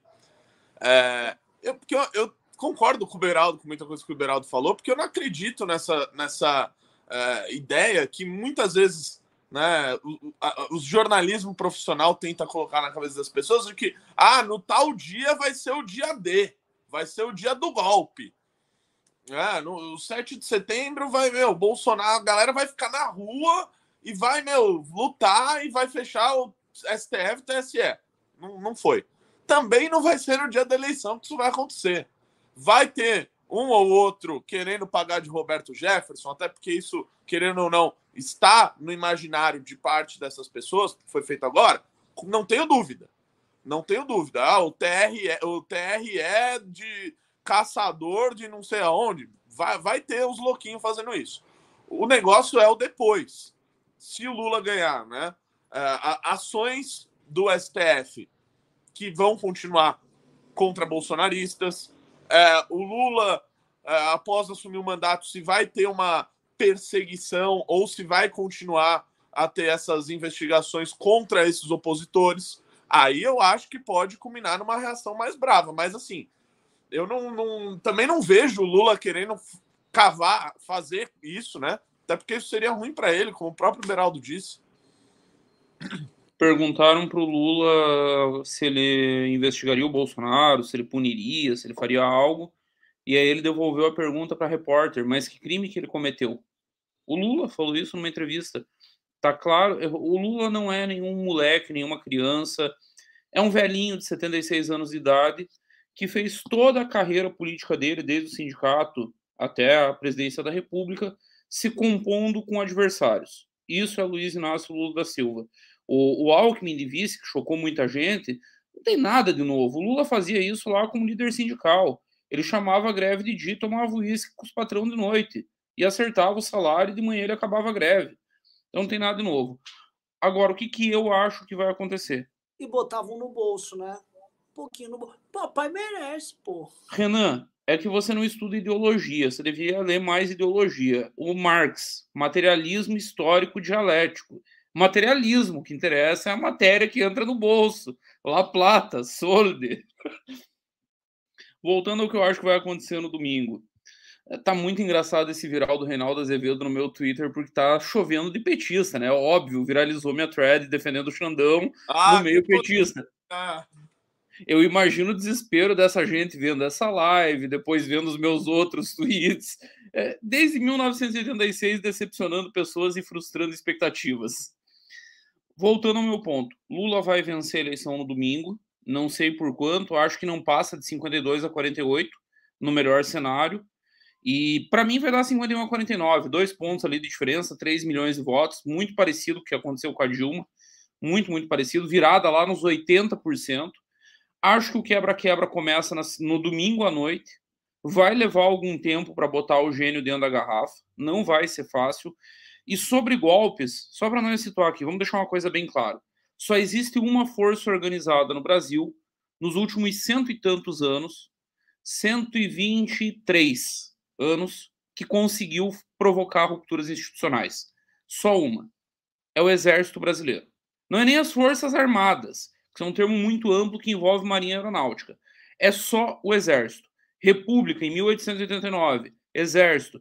Getúlio em 1930, Exército. Getúlio de novo em 37, Exército. 64, Exército. Só o Exército faz. Por que, que não vai ter agora? Porque o Exército não quer. Os generais que estão no entorno do Bolsonaro são todos velhinhos que estão na reserva, que não comandam tropas. Os que estão na ativa estão preocupados com uma coisa, se eu sei que deve estar gerando preocupação, que é o seguinte: esses velhos filhos da puta mamaram até o caroço, o Heleno lá ganhando salário de 100 pau, o Mourão ganhando salário de 100 pau, e quando chega na vez deles, eles vão ter que se contentar com o soldo, que no caso do general está 35 mil por mês. Não, não é um salário ruim, é um salário maravilhoso. Coloca qualquer um na classe média, média alta brasileira. Mas, porra, era a vez deles mamarem, era a vez deles faturarem 100, e não vai dar porque o Lula já avisou que vai desmilitarizar a esplanada. Mas eles não vão comprar uma aventura que, que sai muito caro. Os Estados Unidos já dizem que não reconhecem. Aí vou trazer uma informação, informação exclusiva no MBL News. Vocês fazem ideia de quem está respondendo pela segurança do presidente Luiz Inácio Lula da Silva? Não é a Polícia Federal, o, o chefe responsável. A Polícia Federal está lá cumprindo o papel institucional, os agentes estão lá, mas quem dá as ordens, quem organiza, quem monta a agenda, quem define local, quem cuida de tudo referente à segurança do, do, do presidente Luiz Inácio Lula É a Silva. Janja. Não, não é. É um ex, porque isso existe pra caralho. É um ex-agente da CIA. Não vou trazer nomes, obviamente, não vou mencionar quem é. É um ex-agente da CIA que responde pela segurança do presidente Lula. Bom, o Bisotto tá assim na.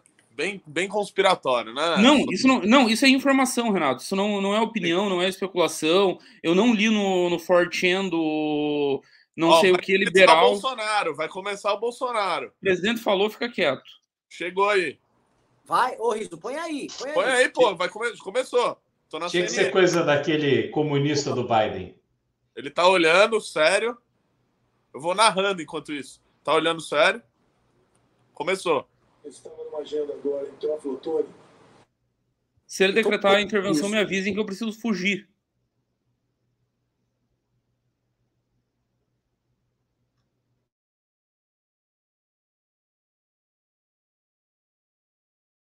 Boa noite a todos. Eu estava numa agenda agora em Teófilo Otoni e Uberlândia. E agora era para estar no Rio de Janeiro. Resolvi vir para cá, tendo em vista a gravidade dos fatos que estão acontecendo. Eu sempre joguei dentro das quatro linhas da Constituição, sempre respeitei a nossa carta maior, passei por momentos difíceis golpe. mas seguramos em nome da democracia. Nunca vocês viram uma palavra minha para cercear mídia ou retirar direitos de quem quer que seja. E sempre tive comigo o artigo 220 da Constituição, que fala da nossa liberdade de expressão. Sobre o episódio, hora em andamento.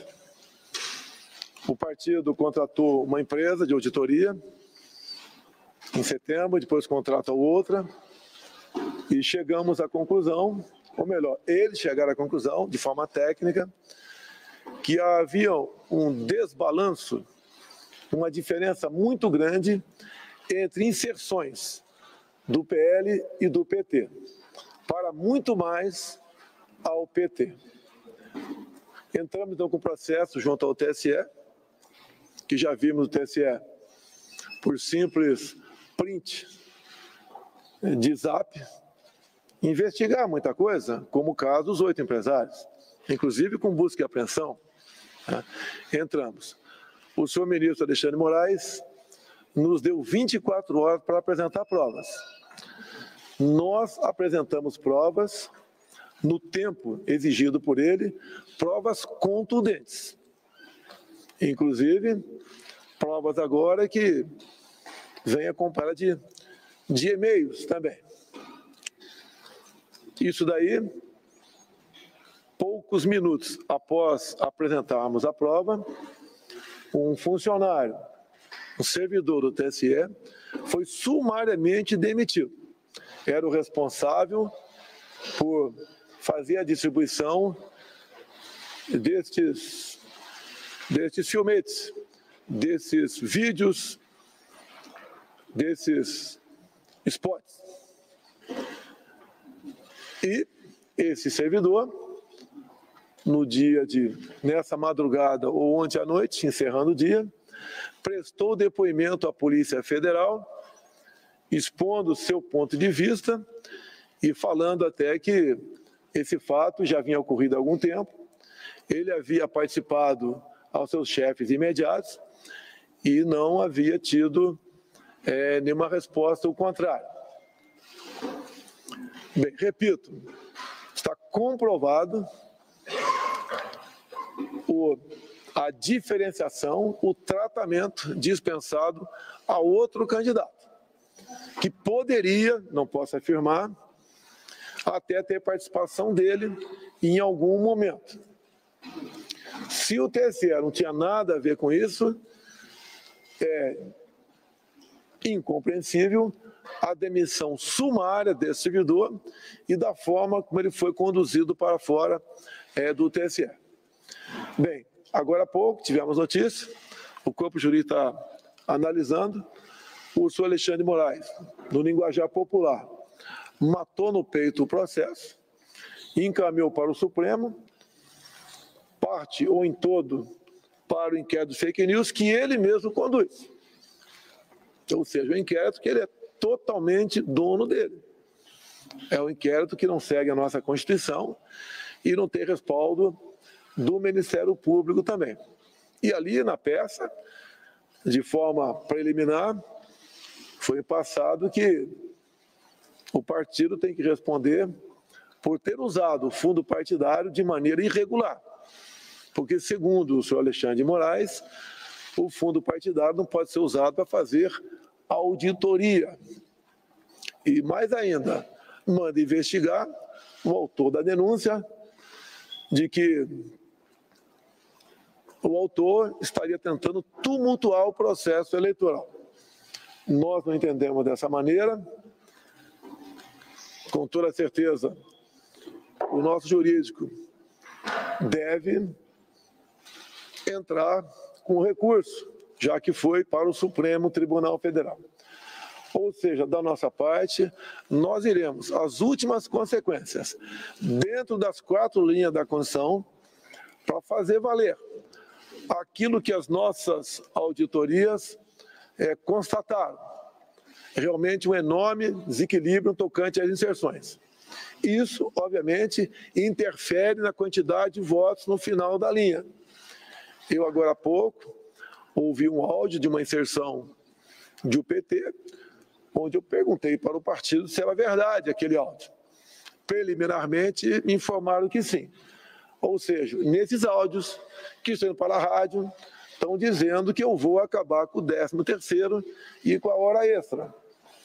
Nós, obviamente, que estudamos, entendemos de condição, sabemos que esses direitos trabalhistas, eles só poderiam ser suprimidos numa nova Assembleia Nacional Constituinte.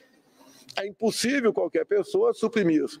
E até mesmo, ouso dizer, numa nova Constituinte, ninguém ia suprimir o direito, esses dois direitos trabalhistas. Agora, para pessoas mais humildes, na ponta da linha, muitos acreditam, não votam na gente até mesmo mudam seu voto caso tivesse votado no primeiro turno na gente.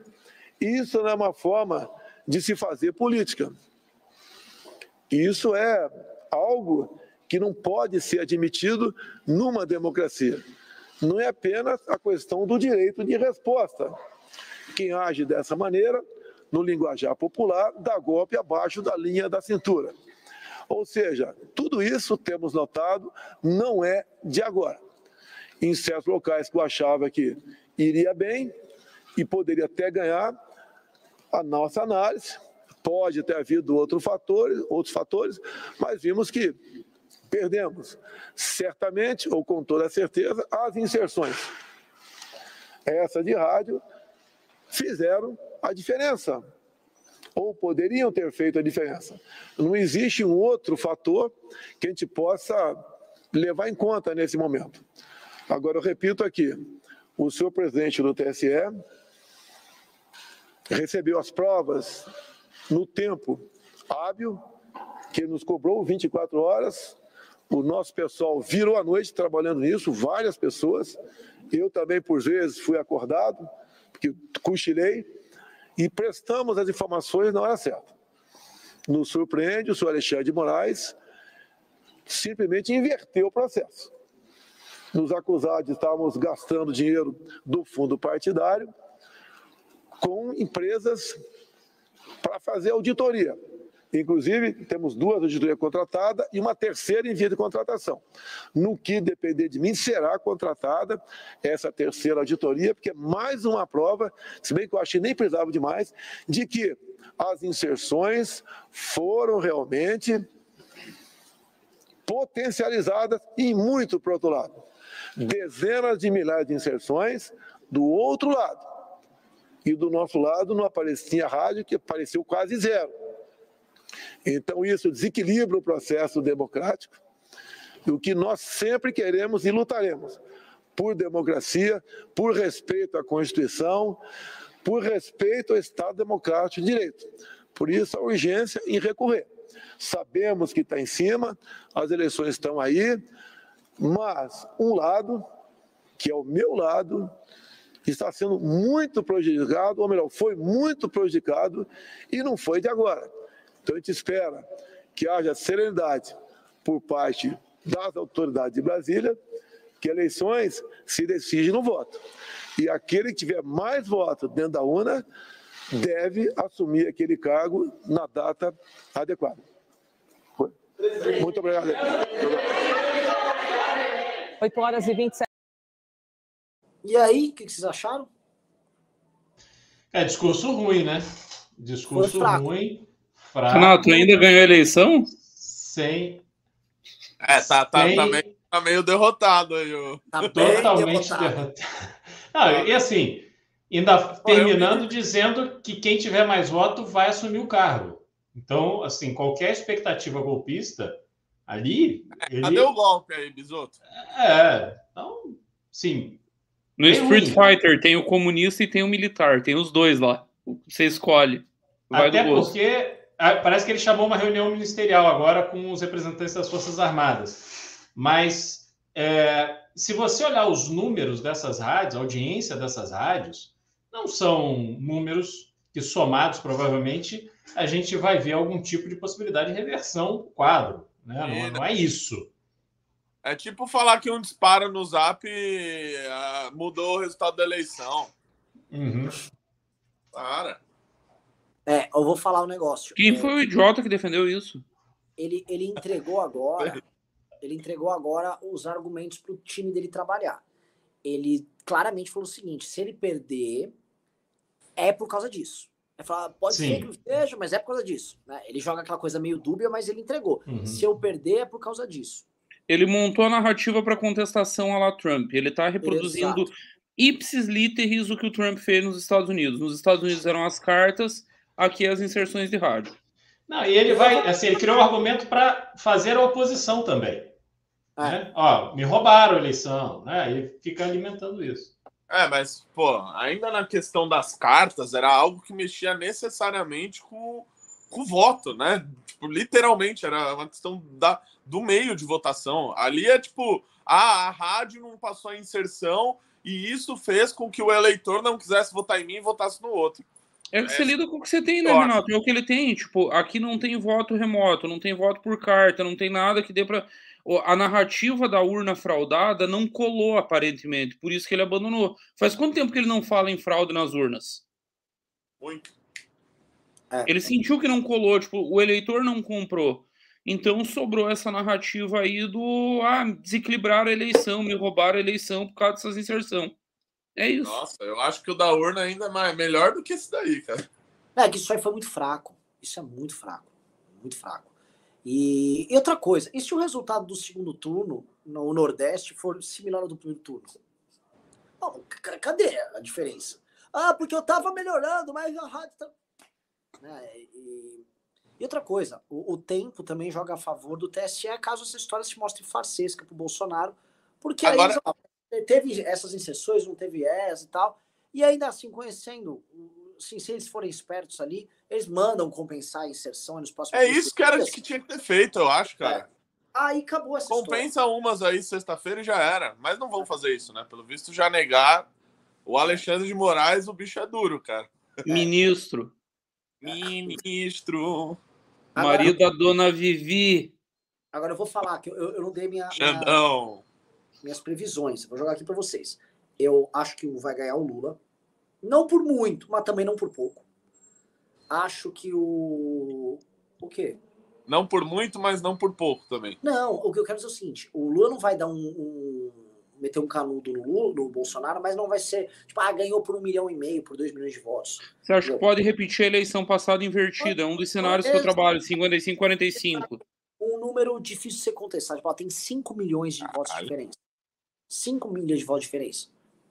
Ó, já foi pego aí, assim, sério, duas pesquisas que mostram que uma parte dos votos da, da Tebet, um pouquinho mais vai pro Bolsonaro, mas a diferença é muito pouca e não é tanto voto assim. E a grande maioria dos do Ciro vão pro, vão pro Lula, entendeu? Então, como é que, sabe, como é que tá essa virada aí? Segunda coisa, é, eu acho que vai dar merda assim domingo, especialmente domingo.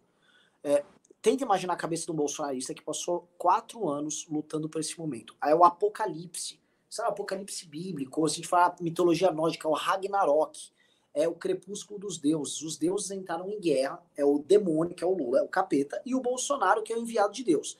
Eles se enfrentaram e por conta de uma perfídia do capeta com seu aliado de Moraes, o capeta ganhou, o, o, o enviado de Deus perde, portanto as pessoas vão seguir o exemplo de, de do grande guerreiro Roberto Jefferson e vão fazer alguma coisa. E assim, a coisa começa assim, a galera vai pra rua. Roberto Fenrir Je é, Fenrir é, é, o que comeu a mão do, do, O lobo que comeu a mão do Tyr. Verdade. O que, que eu acho que vai acontecer? Vai rolar manifestação. E não é que assim, vai haver uma, um ato paramilitar. Vai rolar manifestação e, como qualquer movimento de massa, uma pessoa começa a passar do ponto, 10 passam junto, 20 passam junto. Invadiram um lugar aqui, invadiu um lugar ali, outro viu, invadiu um lugar a colar, mais pessoas vendo, Globo News cobrindo, mais gente vai pra rua. É inevitável que todas essas pessoas estão aguardando esse apocalipse, esse Ragnarok. Caso o Bolsonaro eles vão fazer alguma coisa porque eles estão aguardando esse momento ansiosa, ansiosamente. Então, assim, o domingo à noite vai ser muito pesado. Bom, vai ter uma cobertura do MBL News, imagina. Vai, vai. Não, eu, eu só faço duas observações. Eu acho que ele vai ser tão pesado quanto a imprensa cobrir. Então, se vai muito da imprensa alimentar essa, as imagens de que os bolsonaristas estão na rua. Mas tem um ponto importante, Renan. Você tem bolsonaristas muito aguerridos, que vão estar muito feridos, mas você, cara, não vai ter assim o petista indo para a rua doido para arrumar uma confusão. É, eu acho que vai ser uma vitória, acho que é, o cara vai, porra, vai comemorar na rua, toda eleição. Tipo, não, mas, mas eu, eu acho, acho, que. Mas eu não acho. O problema não é o confronto petista, Beraldo. Eu acho que é o bolsonarista indo na frente de, uma, de, um, de um fórum, pegar, tentar cercar para pegar uma urna, indo na frente de um palácio de governo, indo para frente de prédios públicos ou locais considerados simbólicos para fazerem manifestação. Eu vou narrar uma coisa, gente, que a gente participou. Eles vão para a Avenida Paulista, Renan. Pera, Mas pô. essa torcida também vai, pô. Ô, Renato, quem que toma a Paulista primeiro, bolsonaristas ou petistas? Os petistas Bolsonaro... já vão estar tá lá.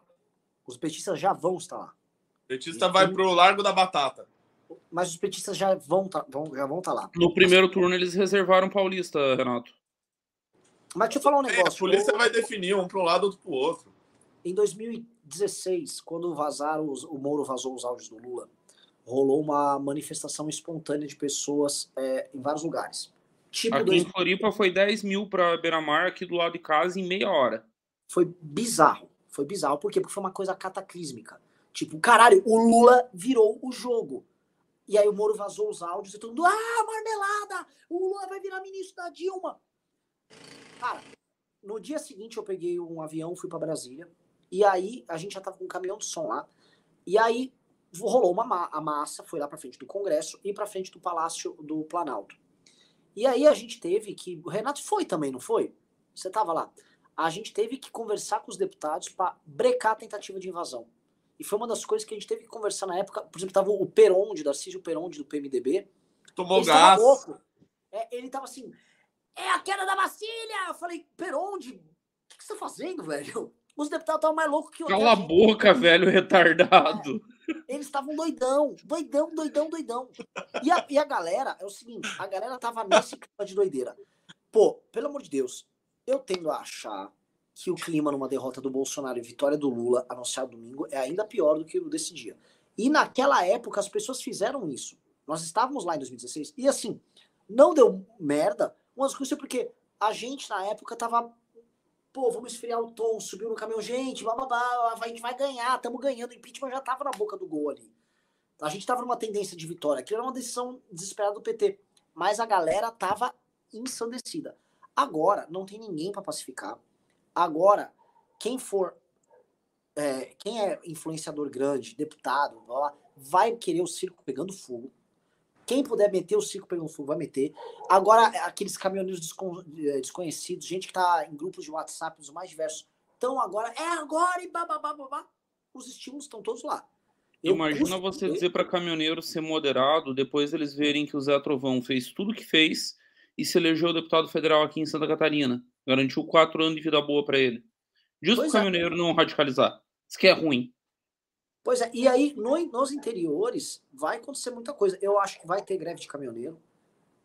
Eu acho inevitável ter uma greve de caminhoneiro. E eu acho que a gente vai ter situação meio complicada aí. Eu não acho que vai ser fácil. O que o Bolsonaro vai fazer daqui até domingo, em especial se ele perder a eleição. Um, se, ah, pergunta.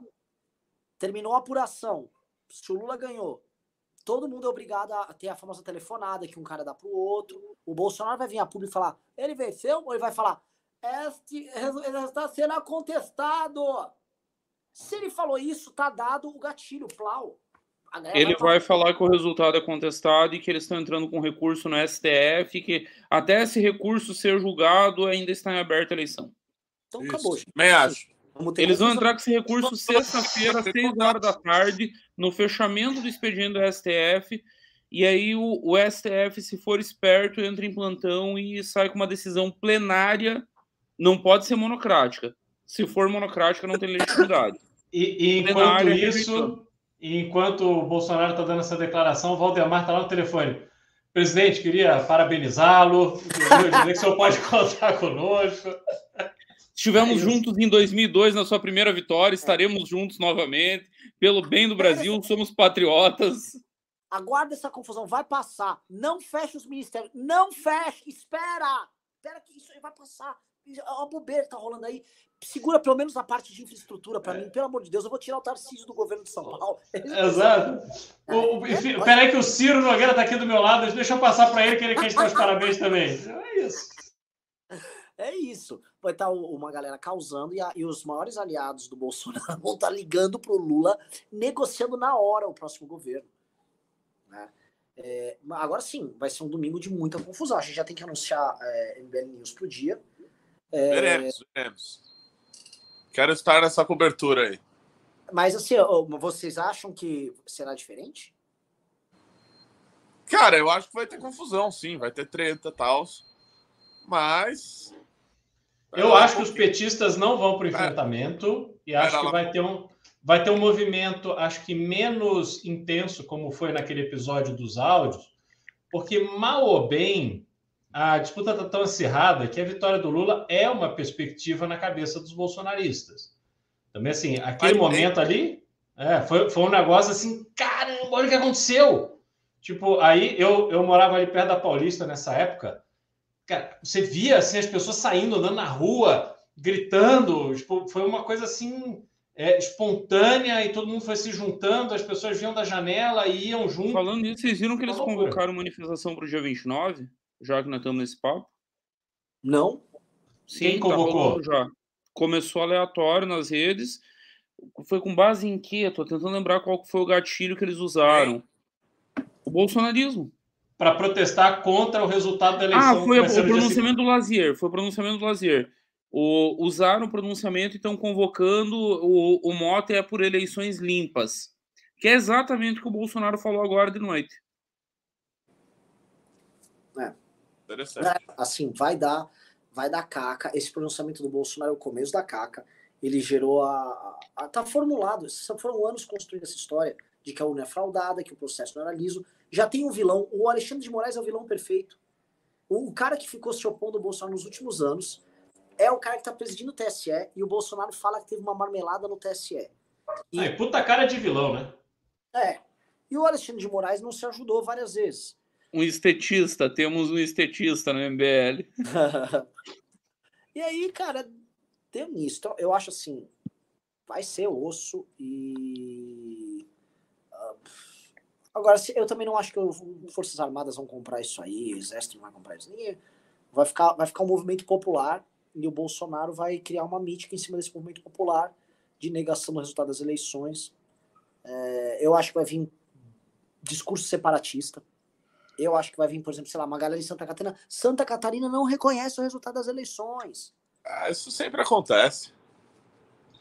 Não. Aí tá Opa! Desde 14. estado, estado que elegeu Moisés, agora vai eleger, eleger Jorginho Melo, meu amigo, merece se separar do Brasil, convenhamos.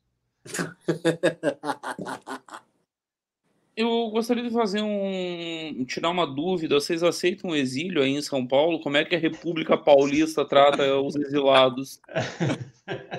Eu sou a favor de trazer as catarinenses pra cá. Todo mundo conhece isso. sabe muito bem que eu tenho.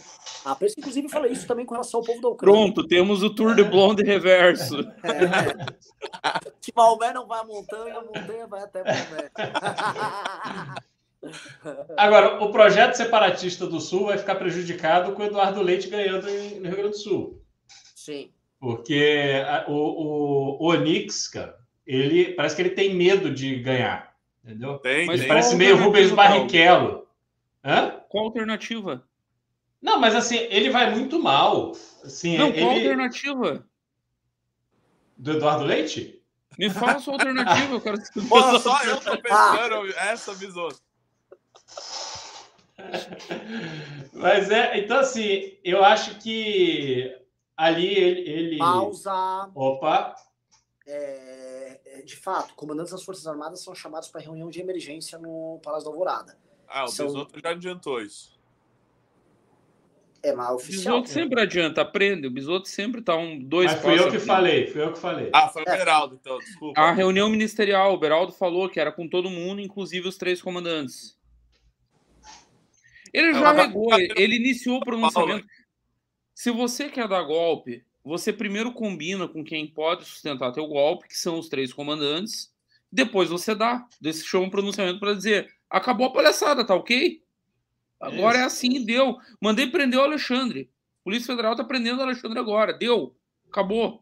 Não faz esse pronunciamento derrotista, bosta, depressivo. Do jeito que ele começou, Renan, a, a Jéssica tá aqui do lado escutando a live e escutando música no celular. Ela tá com fone de ouvido escutando música. Do jeito que ele começou, eu sempre joguei nas quatro linhas. Eu disse: tira o fone, vai acontecer história. Agora que ele vai pro pau. Ele virou um merda. Ah. Que a vida é cruel, porque rejeitaram o meu pedido. Eu vou chamar a mãe, não é justo. Vai tomar no cu. Galera, Tem bom, pimba aí, Renan? hã? querem ler os superchats? É, deve ter, né? Vamos. Aí, mas eu não, tenho, eu não tenho acesso ao superchat, então aí é com a produção. O, o Arthur Caetano disse que ia mandar aqui no nosso chat. Eu posso ler. Só Então, que beleza. não veio nenhum. Ele não mandou nenhum. Renato, mas tá meio no escuro. Lê como no escuro? Que? Como é que é?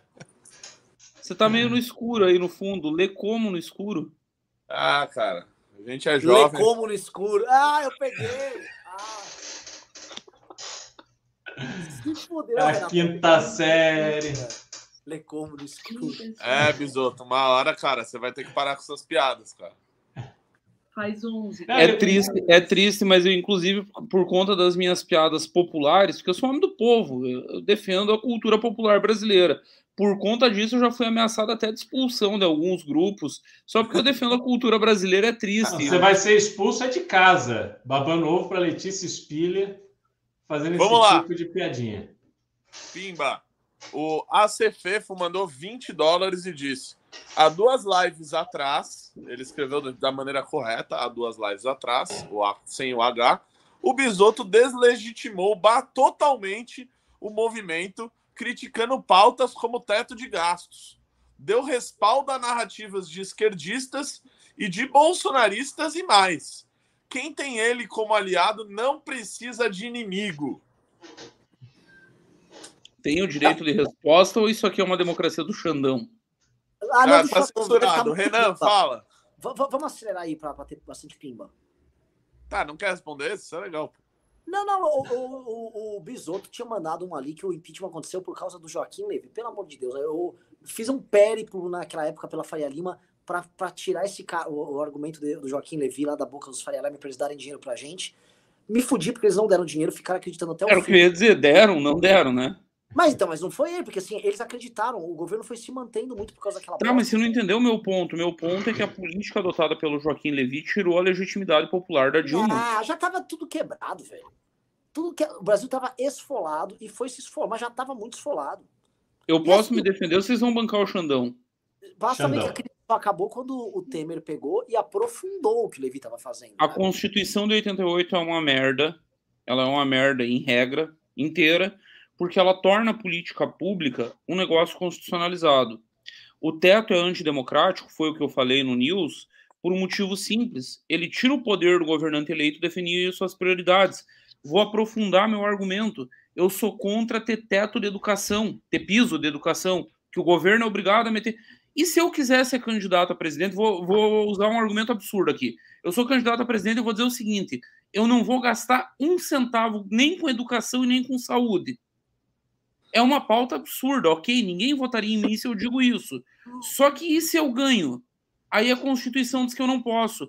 O teto é essencialmente isso. Ele viola a vontade democrática do povo. O povo tem que ser livre para definir Aí o você orçamento. passa uma PEC e acaba com o teto. Mas não é, mas não é isso. O teto, ele trata Não tem que ser corrente. constitucionalizado, Renato. Ele trata de gasto corrente. Você não pode emitir dívida caso o gasto corrente ultrapasse aquele, aquilo lá. Por quê? Porque tudo vira gasto corrente, porque uma parte dos nossos gastos com- com- não com investimento, mas com basicamente. Ó, só, pra- só pra censurar o, o, o Bisoto aqui, tá? Um abraço aí pra vocês. Me rendo.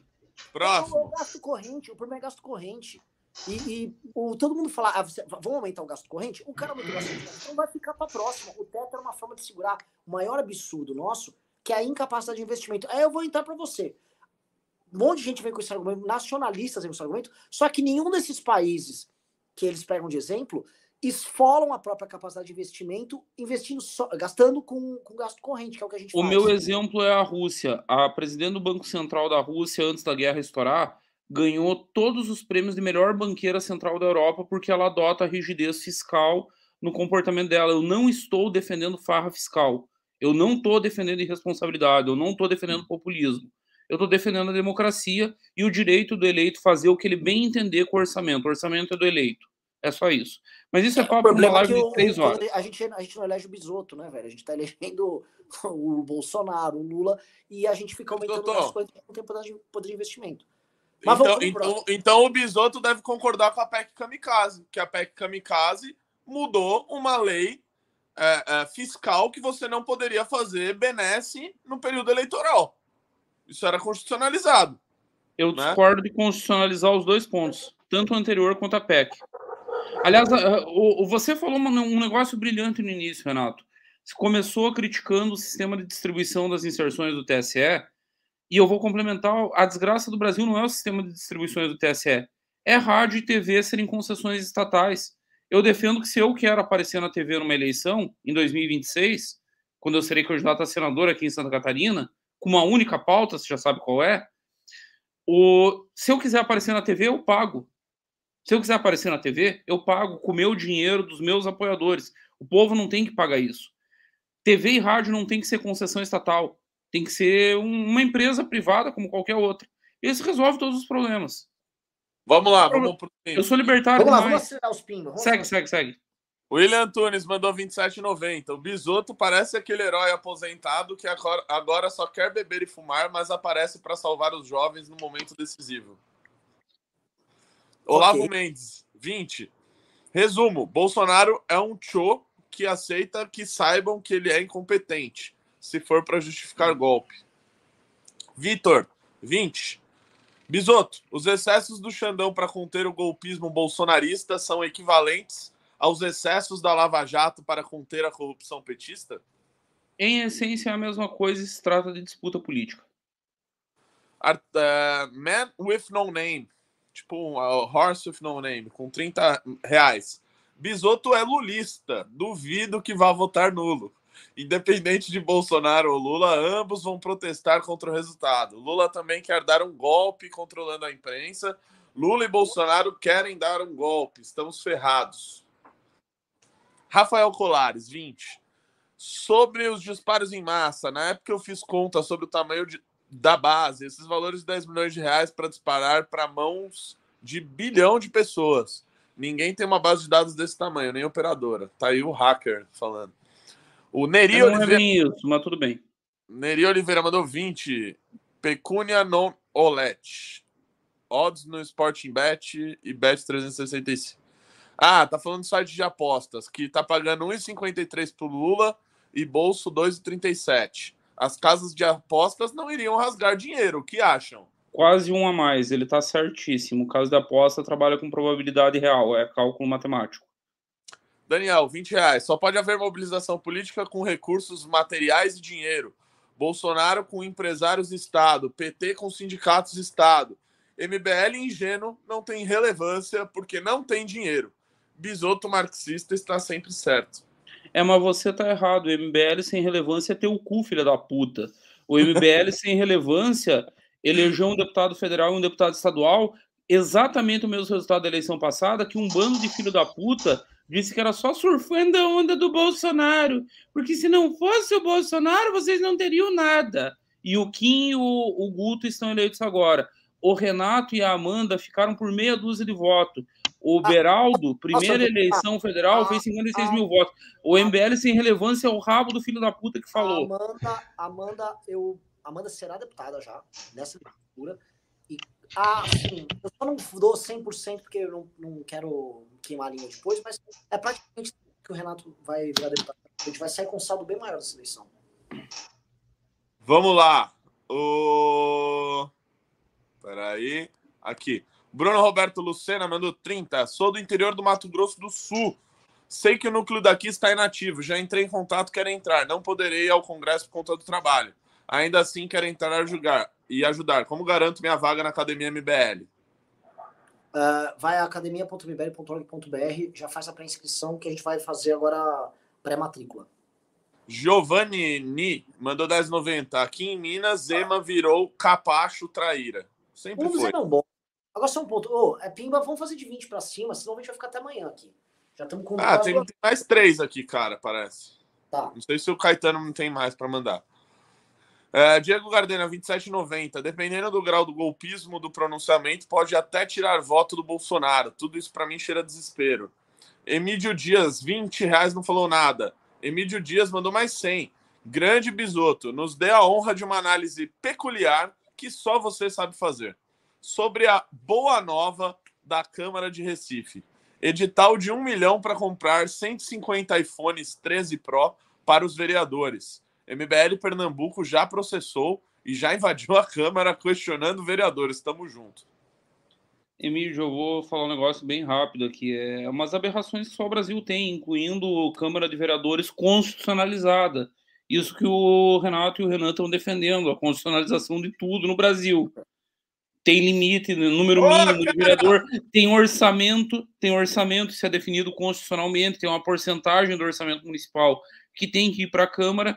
E vou falar um negócio aqui e vão ficar muito puto comigo no Brasil inteiro. Vereador não serve para porra nenhuma. Ah, Vereador não serve. Vereador, no máximo, serve para fiscalizar a obra no bairro e para fazer Deputado um. estadual serve, hein, meu? Deputado estadual serve. Vereador não. Vereador ele tem um papel muito de síndico da sua região. E aí nós constitucionalizamos essa porra, definimos um orçamento para essa merda. E é um orçamento de um poder. Se trata isso como um poder essencial à democracia. Tem cidade aqui em Santa Catarina com 1.500 habitantes e tem nove vereadores. E o vereador tem um salário que não pode ser menos de dois, três mil reais, é um negócio assim. E aí tem que ter uma, uma porcentagem mínima do orçamento que tem que ir para a Câmara, que podia estar tá indo fazer uma escola, que podia estar tá fazendo um posto de saúde, podia fazer uma rua na, no município. É uma vergonha. Continuem a luta aí de vocês, que é uma luta meritória. Parabéns ao MBL do Pernambuco. Boa. É...